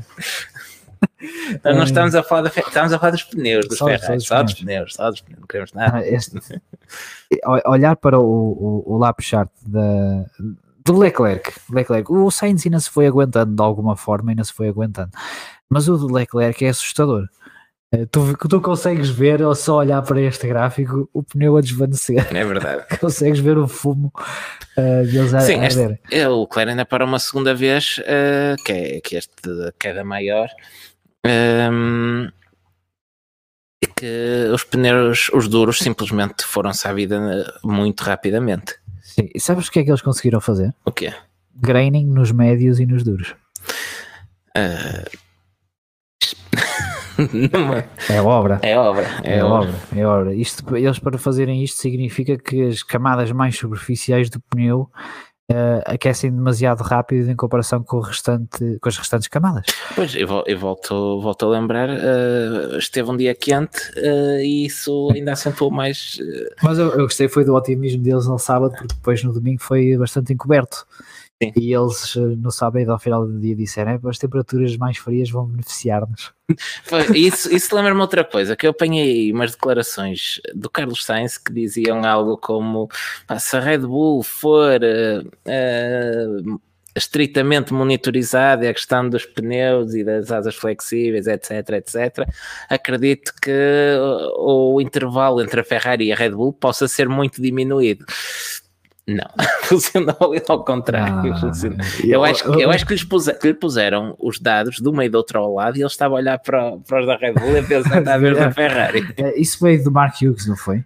Isso depois chegou a ser confirmado. Não confirmei, não? é? Acho que eu confirmo as coisas. Não, não, o Mark Hughes supostamente eh, deverá ter informa- eh, informação privilegiada, mas Sim. de vez em quando também mandam umas larachas que é para ver se, Esse pé de escola. se não é escola, é se tem assim um bocadinho de, de engagement. engagement. Ah, mas, ah, mas sim, esse, essa, esse É. argumento por parte do Carlos Sainz acho que não faz, não faz muito sentido, eh, vamos ser sinceros. E aí depois quando derretem assim os pneus, ah, que parece que acabaram por ser eles os mais prejudicados por Verdade. causa das pressões. O que eu acredito poderá ter alguma eh, influência, mas acredito que não teve muito. Deixa de estar, Sainz, continua a tua vidinha que estás-te a portar bem. Ah, Ele acaba, ele acaba o- fazer uma corrida melhor que o Leclerc na- em França. Muito melhor, muito melhor, sim. E, e conseguiu gerir muito melhor os pneus. Não sei se poderá ter sido a experiência do Sainz. Eles não têm. O Sainz tem que é mais dois anos que o Leclerc. Mas Tem competição. o Sainz já está cá há muito Já tempo. é veterano. Já é, já é quase, já faz parte da vida. Não esqueças que ele veio para a Toro Rosso, já esteve na Renault, já esteve na McLaren. Ora, Sainz estreia-se em 2015 com a Toro Rosso e Portanto, já Leclerc, são seis anos. e Leclerc estreia-se em 18 com a Sauber. São três anos a mais. Mas. Leclerc já tem tempo que chega para, para saber eh, gerir isso. Mas é estúpido. Ah, tá bem. Por isso nunca, nunca se sabe. Para terminarmos o Grande Prémio de, de França, falta apenas os Williams, não é? Diogo? E os Alfa Romeo? O meu nem tinha aqui nenhuma nota, acho que não. Não, só puseste aqui uma nota a dizer se a Alfa poderá sentir o mesmo nos pneus. Estiveram, passaram Ah, pois foi, completamente pois ao foi. lado da, da corrida também, um pouco à semelhança do, da Ferrari, mas à escala. Não há muito mais a dizer, mas não. Boa corrida de Giovinazzi. Não, foi uma má corrida de Giovinazzi. Uh, Deixa-me só confirmar que posição é que ele terminou. Décimo, Décimo quinto. quinto. Não, foi uma corrida por ele. Não, não tiveram desaparecidos. Eu, não- eu pouco vi, mal me lembro de ver os alfas Pois. no, no ecrã. Vi mais árvores do que alfas. menos má do, de Giovinazzi do que aquela que foi. Olha, e, e o Kimi? Tu achas que o Kimi está para ficar ou, ou mais um ano que ele já está de malas aviadas também? Eh, Eu acho que é uma boa possibilidade termos na, na Alfa Mick Schumacher e Valtteri Bottas. Vão os dois assim logo em parelha? Pá, não digo que seja impossível, hum, mas tenho pena saber que sabíamos que já não havia de faltar muito, mas se se confirmar a saída do Kimi no fim da, da época, O Kimi. Raikkonen depois volta como time principal. Time principal da Sauber, pode ser, compre. Estás a ver o Kimi Raikkonen como time principal Não, a mandar não, larachas não, a, a, a, conferência de imprensa? Vou sim senhor. Sim. Não e estou, depois só manda aquelas respostas curtas dele. não, não estou a ver a, para aturar a Fórmula 1. Eu, quando acabar vai é brincar não, nos rallies. Já assim. uma coisa assim. É capaz. Vai, vai para a NASCAR. Pode comer uns hambúrgueres e tal. É mesmo, por isso ele chegou a fazer uma sim, prova sim, quando sim, andou sim. a brincar nos rallies, por isso. Ah, não me importava de o ver nem indicar, mas acho que ele também não está com. Não, não, não, não. Quando muito, vontade. quando muito dedica-se a gerir a carreira do Robin e, e- está feito. Isto temos- aqui o Daniel Marques a perguntar ao Callum uh, uh, Schwartz. Eu acho que o Eilert já acho que podem esquecer que ele não, não vem para, para a Fórmula 1. O Schwartzman acredito que vai fazer companhia ao outro russo. Não faz sentido. Eu acredito que o Nikita Mazepin para o ano ainda vai estar entre nós. Vai enquanto eu, isso, e vai continuar porque não me admirava nada que hum, o Dmitry Mazepin compre a AS no final do ano. A AS, equipa de Fórmula 1. Pois, uh, sim. E te chama o Urakali diretamente. Sim, deixa de ser AS, passa a ser Ural Kali Fórmula 1. Pois, eu acredito, acredito que isso é uma, uma possibilidade. Uh, e acredito que poderemos ter uh, os dois russos, uma Urakali SMP Racing ou uma coisa assim do género. Kalinka F1 Racing. Kalinka, Kalinka, Kalinka era lindo. Kalinka era lindo. Acho que até torcia um Fórmula bocadinho por essa. Dmitry. Pronto. Adiante. Nós tive- já É isso, tivemos é aqui isso. uma conversa sobre, sobre o Dmitry aqui eh, no início da temporada, por isso avançamos. Uh, vamos à tabela classificativa. Não, então? vamos falar da Williams primeiro, Para... Não falámos já. Não falámos da Williams. É, depois não. Queria, queria destacar finalmente uma boa corrida ao domingo do Mr. Saturday. Pois foi, pois foi. Logo quando ninguém abandona É verdade, em glória. George Russell fica em 12 Pá, bastava duas desistências, bastava que aquela ultrapassagem do Norris ao Alonso tivesse corrido mal e ficassem os dois eu quero, na. Eu quero desligar na, o bot, eu tenho que ser sincero. Na escapatória que uma das ultrapassagens de um dos Red Bull aos Mercedes tivesse corrido mal.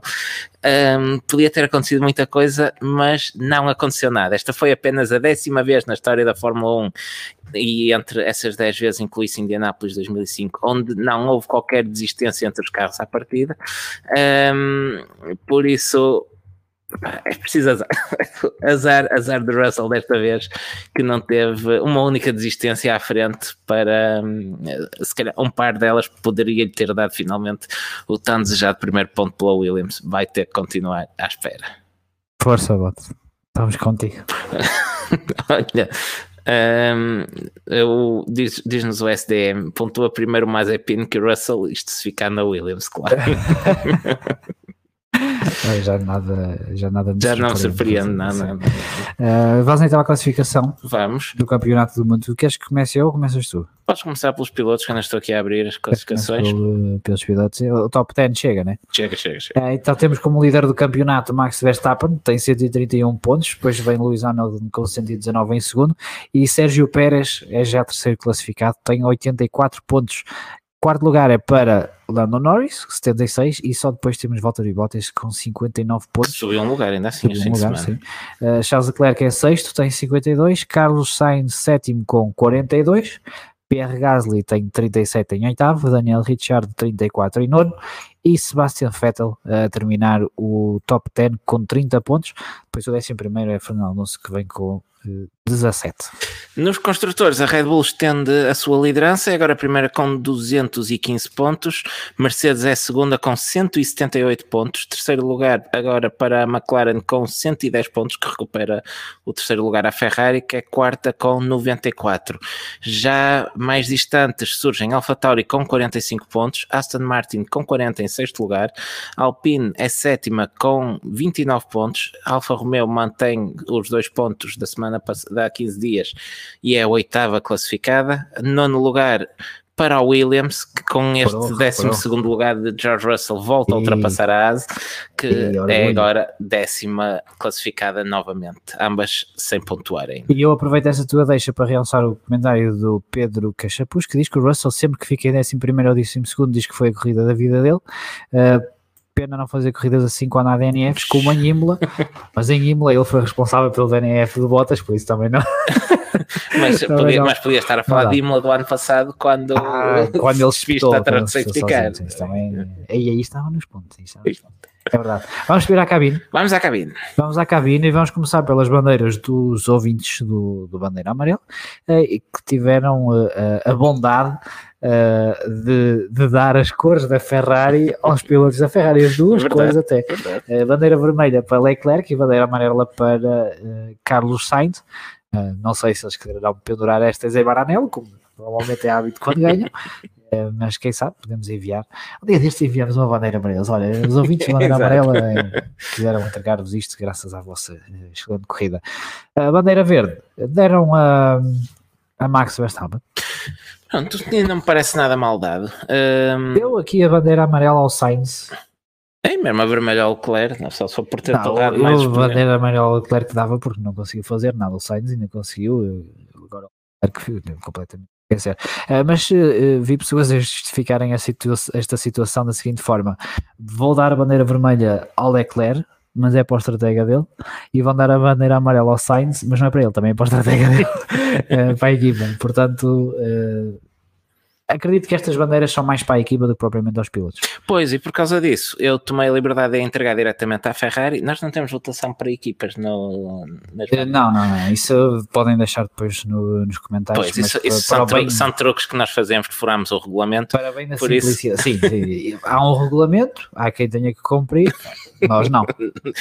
nós, nós, nós, temos o Masi preso aqui neste, neste armário aqui atrás, por isso podemos dar bandeiras a quem nos entender. E dou à Ferrari, uh, um pouco na sequência daquilo que, que os ouvintes fizeram. Não houve ninguém que tenha estado verdadeiramente mal em pistas de fim de semana. Até Mazepin fez uma corrida sem erros, não acabou muito longe do Mick Schumacher. E agora a criticar o Tsunoda e o Ocon, como é que não houve alguém que teve mal? Está bem, Tsunoda e Ocon tiveram, mas uh, tiveram mal, pronto, está bem.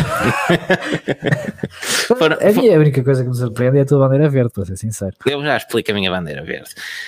Um, a minha bandeira amarela vai para, para o Mick Schumacher, apesar de ter batido uma vez mais Mazepin, não é o melhor barómetro. Um, cometeu muitos erros, cometeu o erro na, na Q1, cometeu outro erro logo no início da corrida que o atirou para, para o último lugar.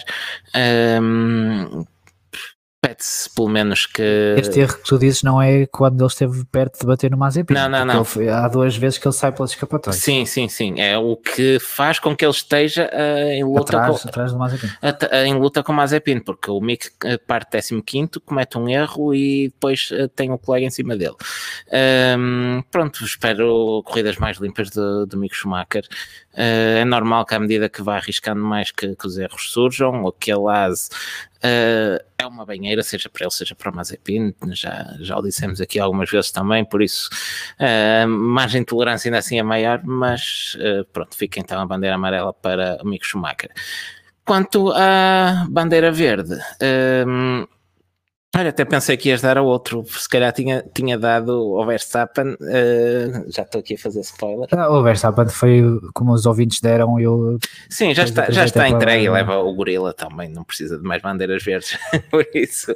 Não, eu acabo por dar um, a minha bandeira verde ao outro elemento daquela luta, ao Lewis Hamilton, que apesar de, de perder foi um digno vencido, fez um corridaço também, uh, extraiu vida daqueles pneus quando, quando já, pense, já, já pensei que não teria vida nenhuma, depois de ter andado várias voltas em luta com, com o Max Verstappen, um, teve que esticar aquele, aquele stint.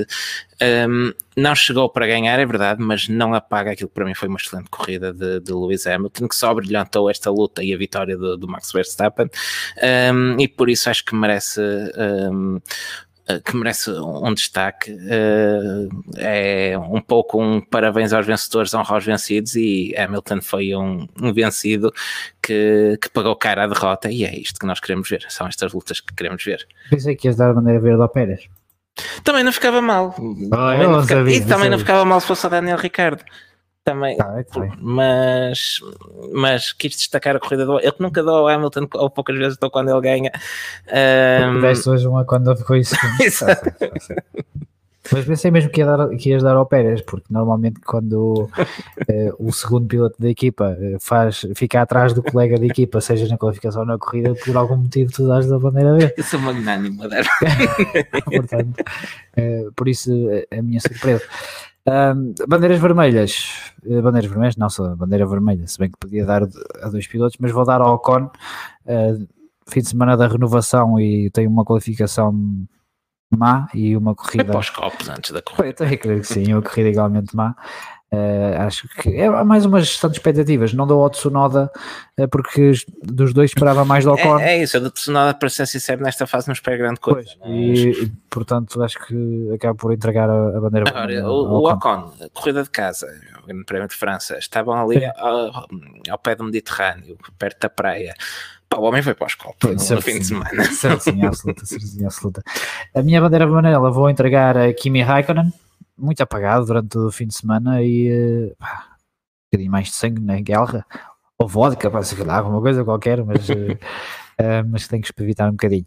E a minha bandeira verde vou lá, do Norris, porque é entregue também. acho que fez, fez aquele estilo de corrida que é, é, parece muito pacata e ele até perde a posição Uh, podem Richard no início, mas depois faz aquela ultrapassagem que falamos ao Fernando Alonso, uh, que é muito importante, e depois fez a, a, tática de uma paragem funcionar muito bem e liderou novamente o, o segundo pelotão.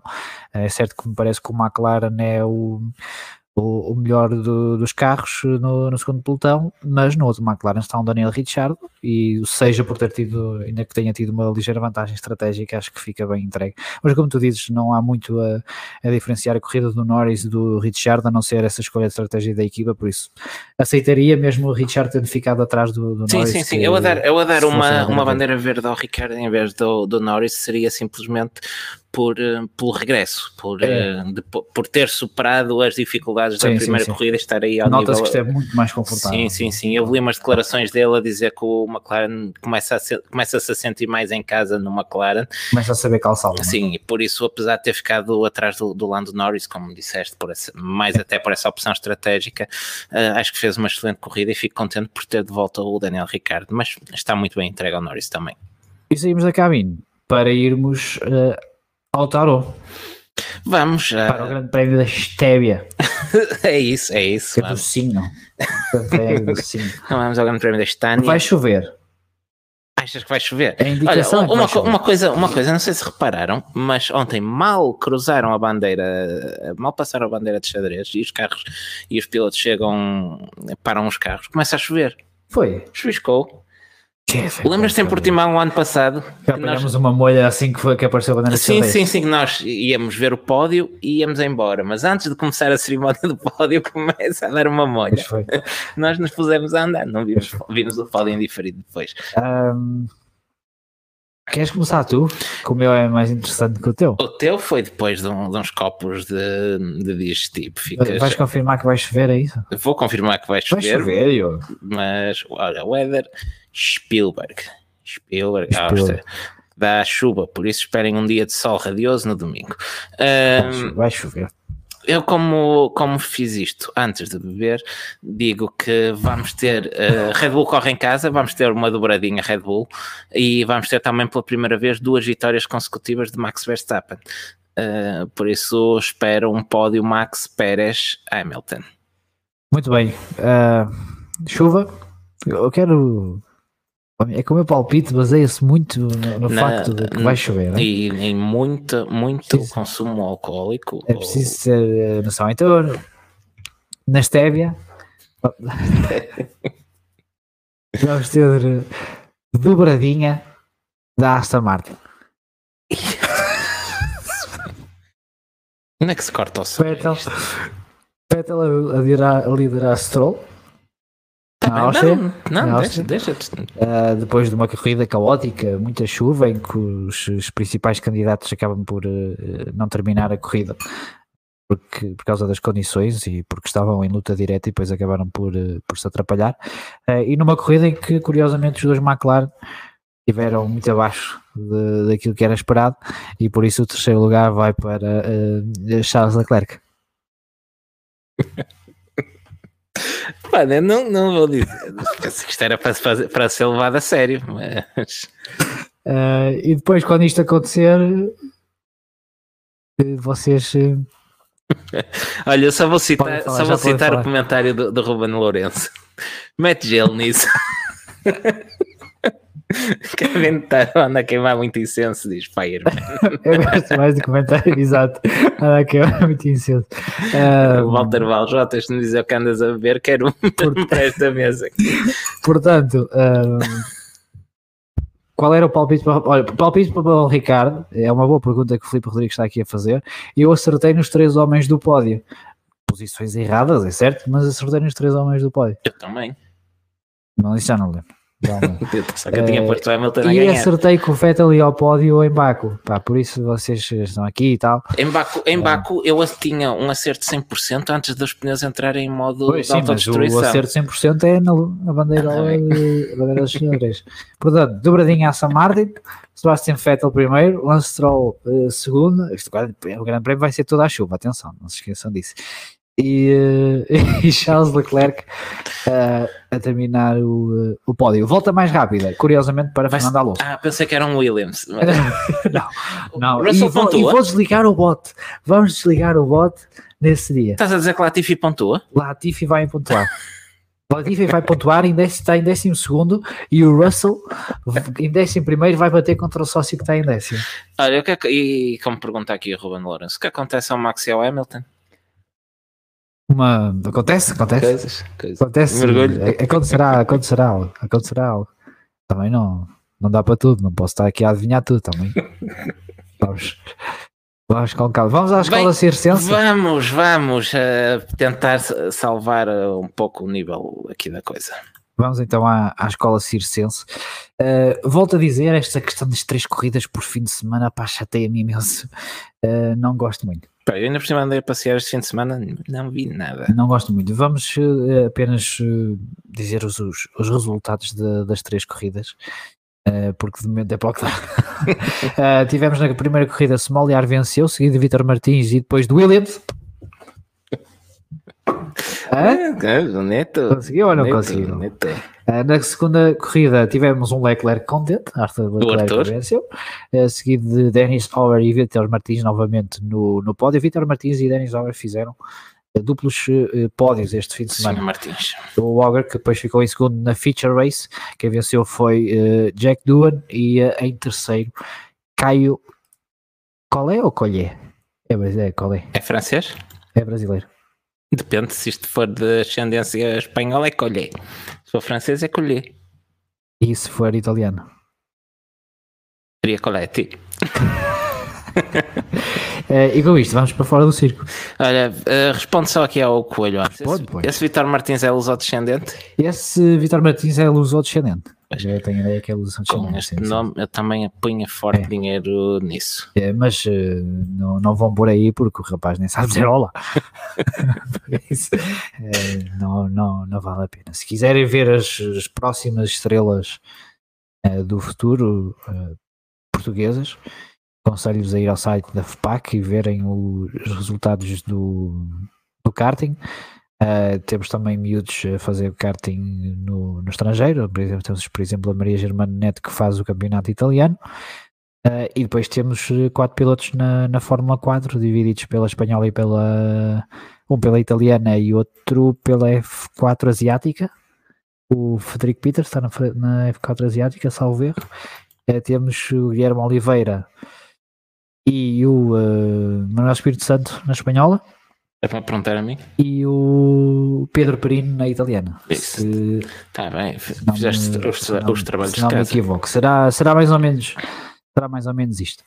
Ahm, fora do circo, não é, Diogo? Vamos Exatamente. ao MotoGP. Vamos ao MotoGP. Ah, queres que faça aí o MotoGP? Fazes tu o MotoGP. MotoGP, é? Ah, tivemos o regresso à vitória de, de Marco Marques no, no MotoGP e com Miguel Oliveira novamente no pódio. O terceiro lugar foi para, foi para Quartararo. Ah, foi uma corrida que acabou mais ou menos por ser decidida no início, até porque o Marco Marques conseguiu desenvencilhar-se ah, logo no- na fase inicial da prova. Ele foi para primeiro, o que lhe permitiu abrir alguma vantagem, enquanto que o Miguel Oliveira uh, se foi desenvencilhando pouco a pouco uh, na, naquela fase inicial, ele que não conseguiu recuperar nenhum lugar no, no arranque, mas depois foi uh, uh, subindo até ao segundo lugar, e quando chegou ao segundo lugar tentou chegar a, a Marco Marques, mas uh, o piloto espanhol teve possibilidade de fazer uma melhor gestão e até chegou ao fim, ainda tinha um bocadinho guardado e não deu hipótese ao... uh, ao Miguel Oliveira, a diferença ainda caiu abaixo de um segundo, mas uh, eu acho que a partir daquele início que, que Marques iria ser muito difícil de, de ir buscar. Olha, duas notas dou para, para o MotoGP. Primeiro, incrível este regresso às vitórias de, Mar de Marco Marques. Ele- É, acabou é, obviamente nós queríamos o Miguel Oliveira a ganhar, mas acabou por ser bonito, não é mesmo? Sim, sim, sim. Eu cheguei a ter muitas dúvidas. Também não sou médico, nota-se logo. Eh, cheguei a ter muitas dúvidas que Marques fosse capaz de voltar a competir ao nível eh, que nos habituou e depois de todos os problemas e reveses nas múltiplas operações que passou, é incrível. Não só, só voltar a competir já seria incrível. Voltar às vitórias, mais ainda em num ano onde a Honda tem andado completamente longe do- dos triunfos. Um, A Honda que ganha Fórmula 1, MotoGP e IndyCar este fim de semana. É verdade, é verdade. E para, e para a semana ainda vai ter que ganhar no IMSA. E para a semana tem que ganhar no IMSA com a cura do Filipe Albuquerque. Um, ainda, ainda sobre a corrida de Miguel Oliveira, ele que é prejudicado na qualificação depois de Johan Zarco fazer um Leclerc. Está na moda? Está na moda, pegou, Está na moda. Isso, no- nos States não dá. Mas eh, aqui na Europa estão a aproveitar bastante essa, essa situação.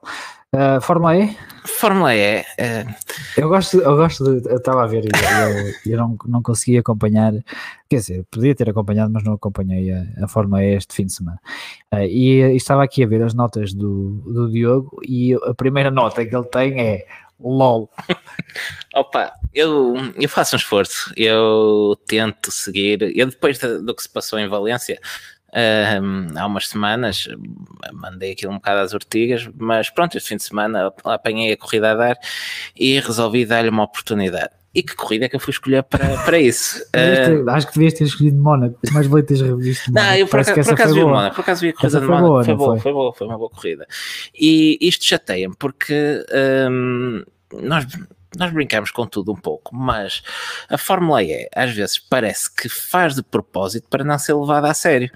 Não, não, não é embirra, não, nós embirramos com muita coisa, mas nós embirramos com, nós embirramos com tudo, mas a Fórmula E tem-nos tentado levar a um, a um novo nível. Um, coisa, a coisa começa mal uh, logo no, na definição do traçado. Como dissemos uh, no início do programa, uh, esta corrida foi em Puebla e não no Hermanos Rodrigues como habitualmente, devido um, ao facto de, do autódromo da cidade de México estar transformado num centro de vacinação de Covid.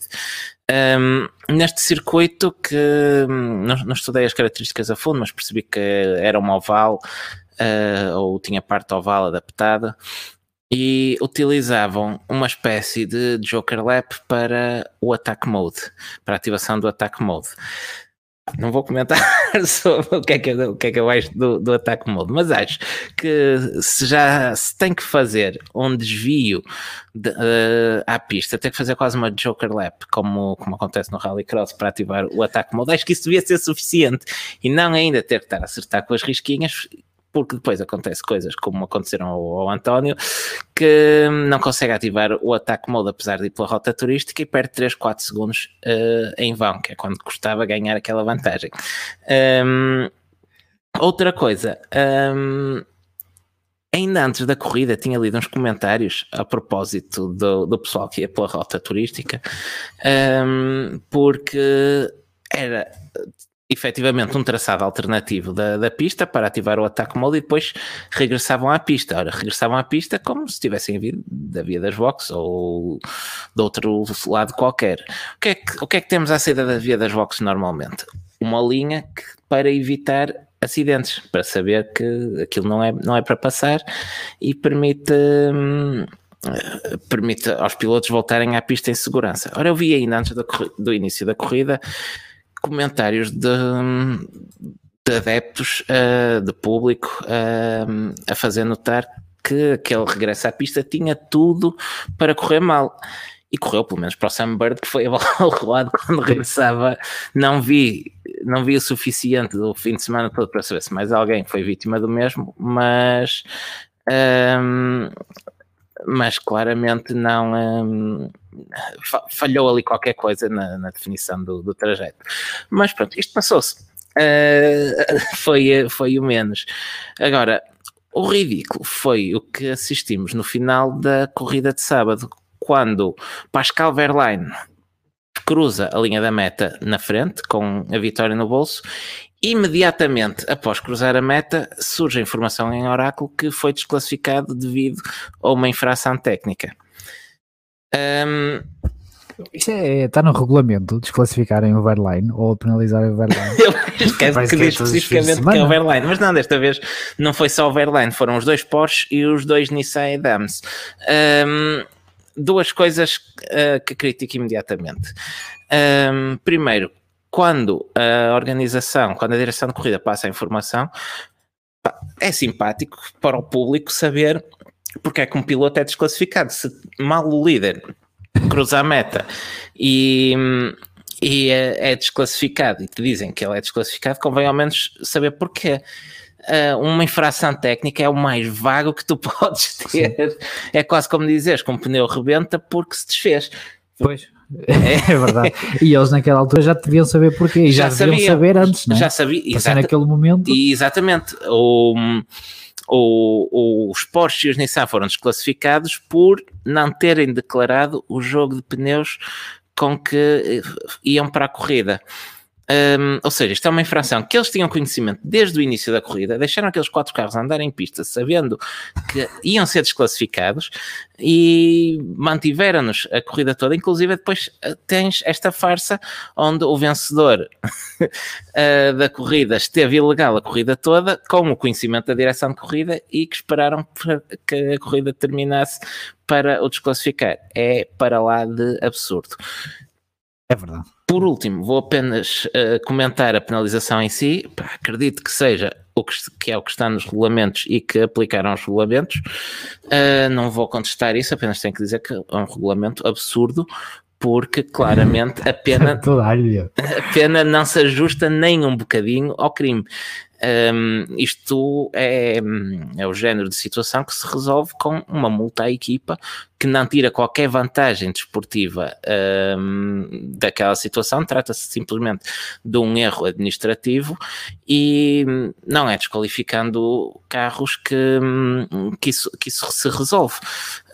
Um, agora, ah, e ainda já que estamos numa de rever regras, as equipas têm três jogos de pneus para utilizar pelo, no fim de semana. Primeiro, que regulamento é este? Podes ter pneus que não podes utilizar.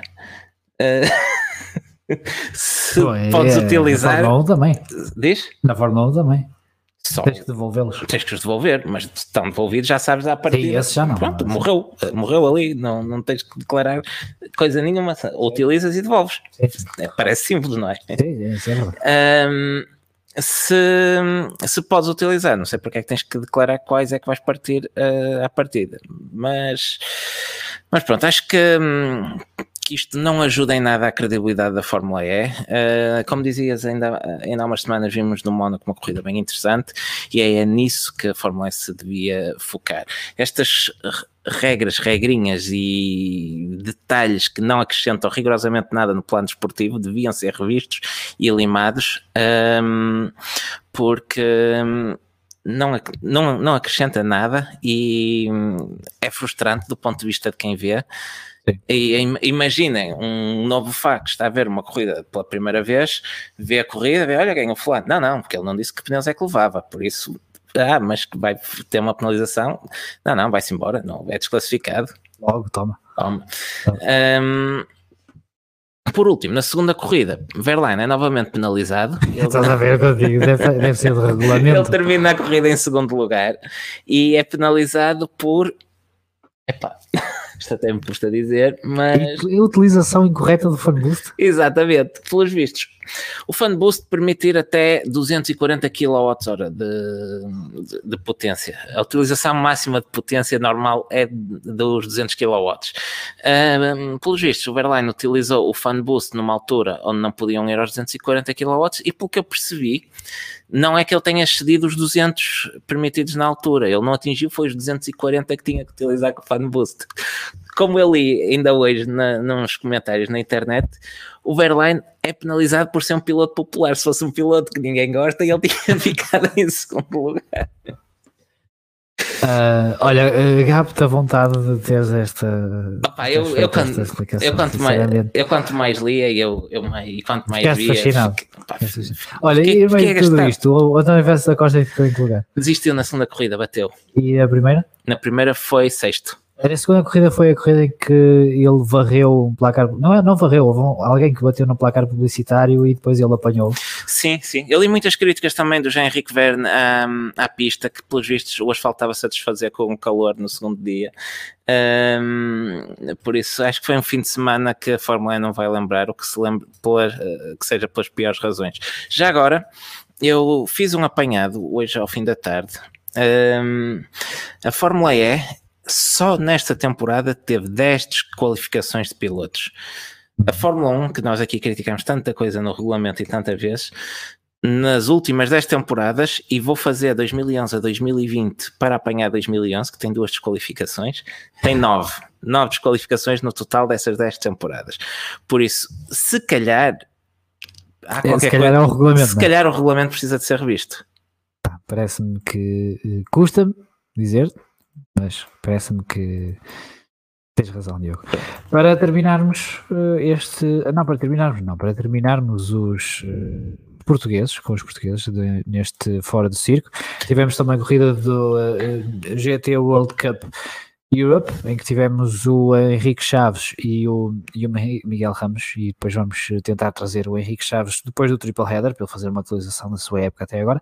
Uh, eles venceram e fizeram pole position para a corrida 1 e voltaram a fazer pole position para a corrida 2, mas não participaram na prova, uh, isto porque um mecânico da equipa esteve em contato com uma pessoa positiva à Covid-19 uh, e por precaução a equipa decidiu não participar na segunda corrida em, em Zandvoort, e foi isso que aconteceu. Onde no limite de pista temos areia. Areia e relva. E, relva, e, relva. e um banking, sim senhor, aquilo mete inveja a NASCAR, ah, aquele banking. Uh, mas pronto, houve alguma confusão uh, no, no dia da corrida 2, em que não vimos o, o Henrique a vir para a pista, ele que ia fazer o primeiro stint, uh, mesmo no, os comentadores não, não, não estavam a perceber porquê, mas cá está, esta é a explicação. tiveram que ou por precaução, não fizeram essa uh, segunda corrida. Mais fora do circo. Temos. Agora, para fechar, três notas muito rápidas. Uma passagem a correr pelas Américas, só para dizer que Kyle Larson volta a vencer, desta vez em Nashville, na Ali 400. Um, é a quarta vitória consecutiva, se não estou em erro, de, de Kyle Larson. Ele que tem dominado as últimas provas, ganhou as últimas três corridas do campeonato, mais o All-Star, que é este campeonato. Um, e na IndyCar tivemos a estreia de Kevin Magnussen Olha, pois foi. Um, ele que substituiu o um, Félix Rosenqvist na, na McLaren, ele que bateu forte na, na última corrida, uh, na segunda, na, na, última não, na primeira corrida de Detroit, e por isso não foi autorizado a, a participar por um, decisão médica. Ele que tinha sido substituído pelo Rinos Vickay, se não estou em erro, Uh, na segunda corrida, mas o Rinos esteve ausente de Road America por um acidente de bicicleta também e a McLaren teve que ir refrescar então ou mais alguém que, e calhou a sorte grande ao um, Kevin Magnussen que ainda assim desistiu. Um, mas ainda chegou a liderar uma, uma volta da corrida a, a, vitória foi para Alex Palau, que torna-se assim no primeiro repetente em vitórias ao fim de sete corridas na temporada. A oitava tivemos então Palau a vencer a sua segunda prova, que coloca de novo na, na liderança, por troca com Pato Howard. O segundo lugar foi para Colton Herta e Will Power fecha o pódio. Nota hum, ainda para o nosso rookie favorito, para Romain Grosjean, que foi quinto classificado em Road America e conseguiu, ia dizer o melhor resultado da temporada, não, que ele chegou a uh, que ele foi segundo classificado em Indianapolis no Road Course. Mas pronto. É só? Uh, ah, uma última nota apenas para o Mundial de Rallys que regressa ao Quênia, para o Rally Safari. Uh, o regresso ao Rally Safari esta semana, uh, quase 20 anos depois, a última vez que, uh, que, o, Mundial de Rallys visitou o Quênia foi em 2002, numa prova então ganha por Colin McRae foi mesmo há muito tempo. Uh, o Safari que já era para ter voltado na temporada passada, mas parece que aconteceu qualquer coisa pelo mundo que não deu. Um, e então vamos ter esta semana finalmente o regresso à África do Mundial de Rallys. Estamos em pleno triple header e portanto nós voltamos para a semana com neste formato. No, no formato antigo, chamemos-lhe assim do, do, podcast, só voltar a ver Radio Check daqui a algumas semanas Uh, e portanto, por hoje é tudo. Por hoje é tudo. Uma vez mais, muito obrigado a todos os que estiveram connosco em direto, a todos os que nos ouvem em podcast e nós para a semana estamos de volta. Muito obrigado e até à próxima. O Grande Prémio da Estíria. Estévia.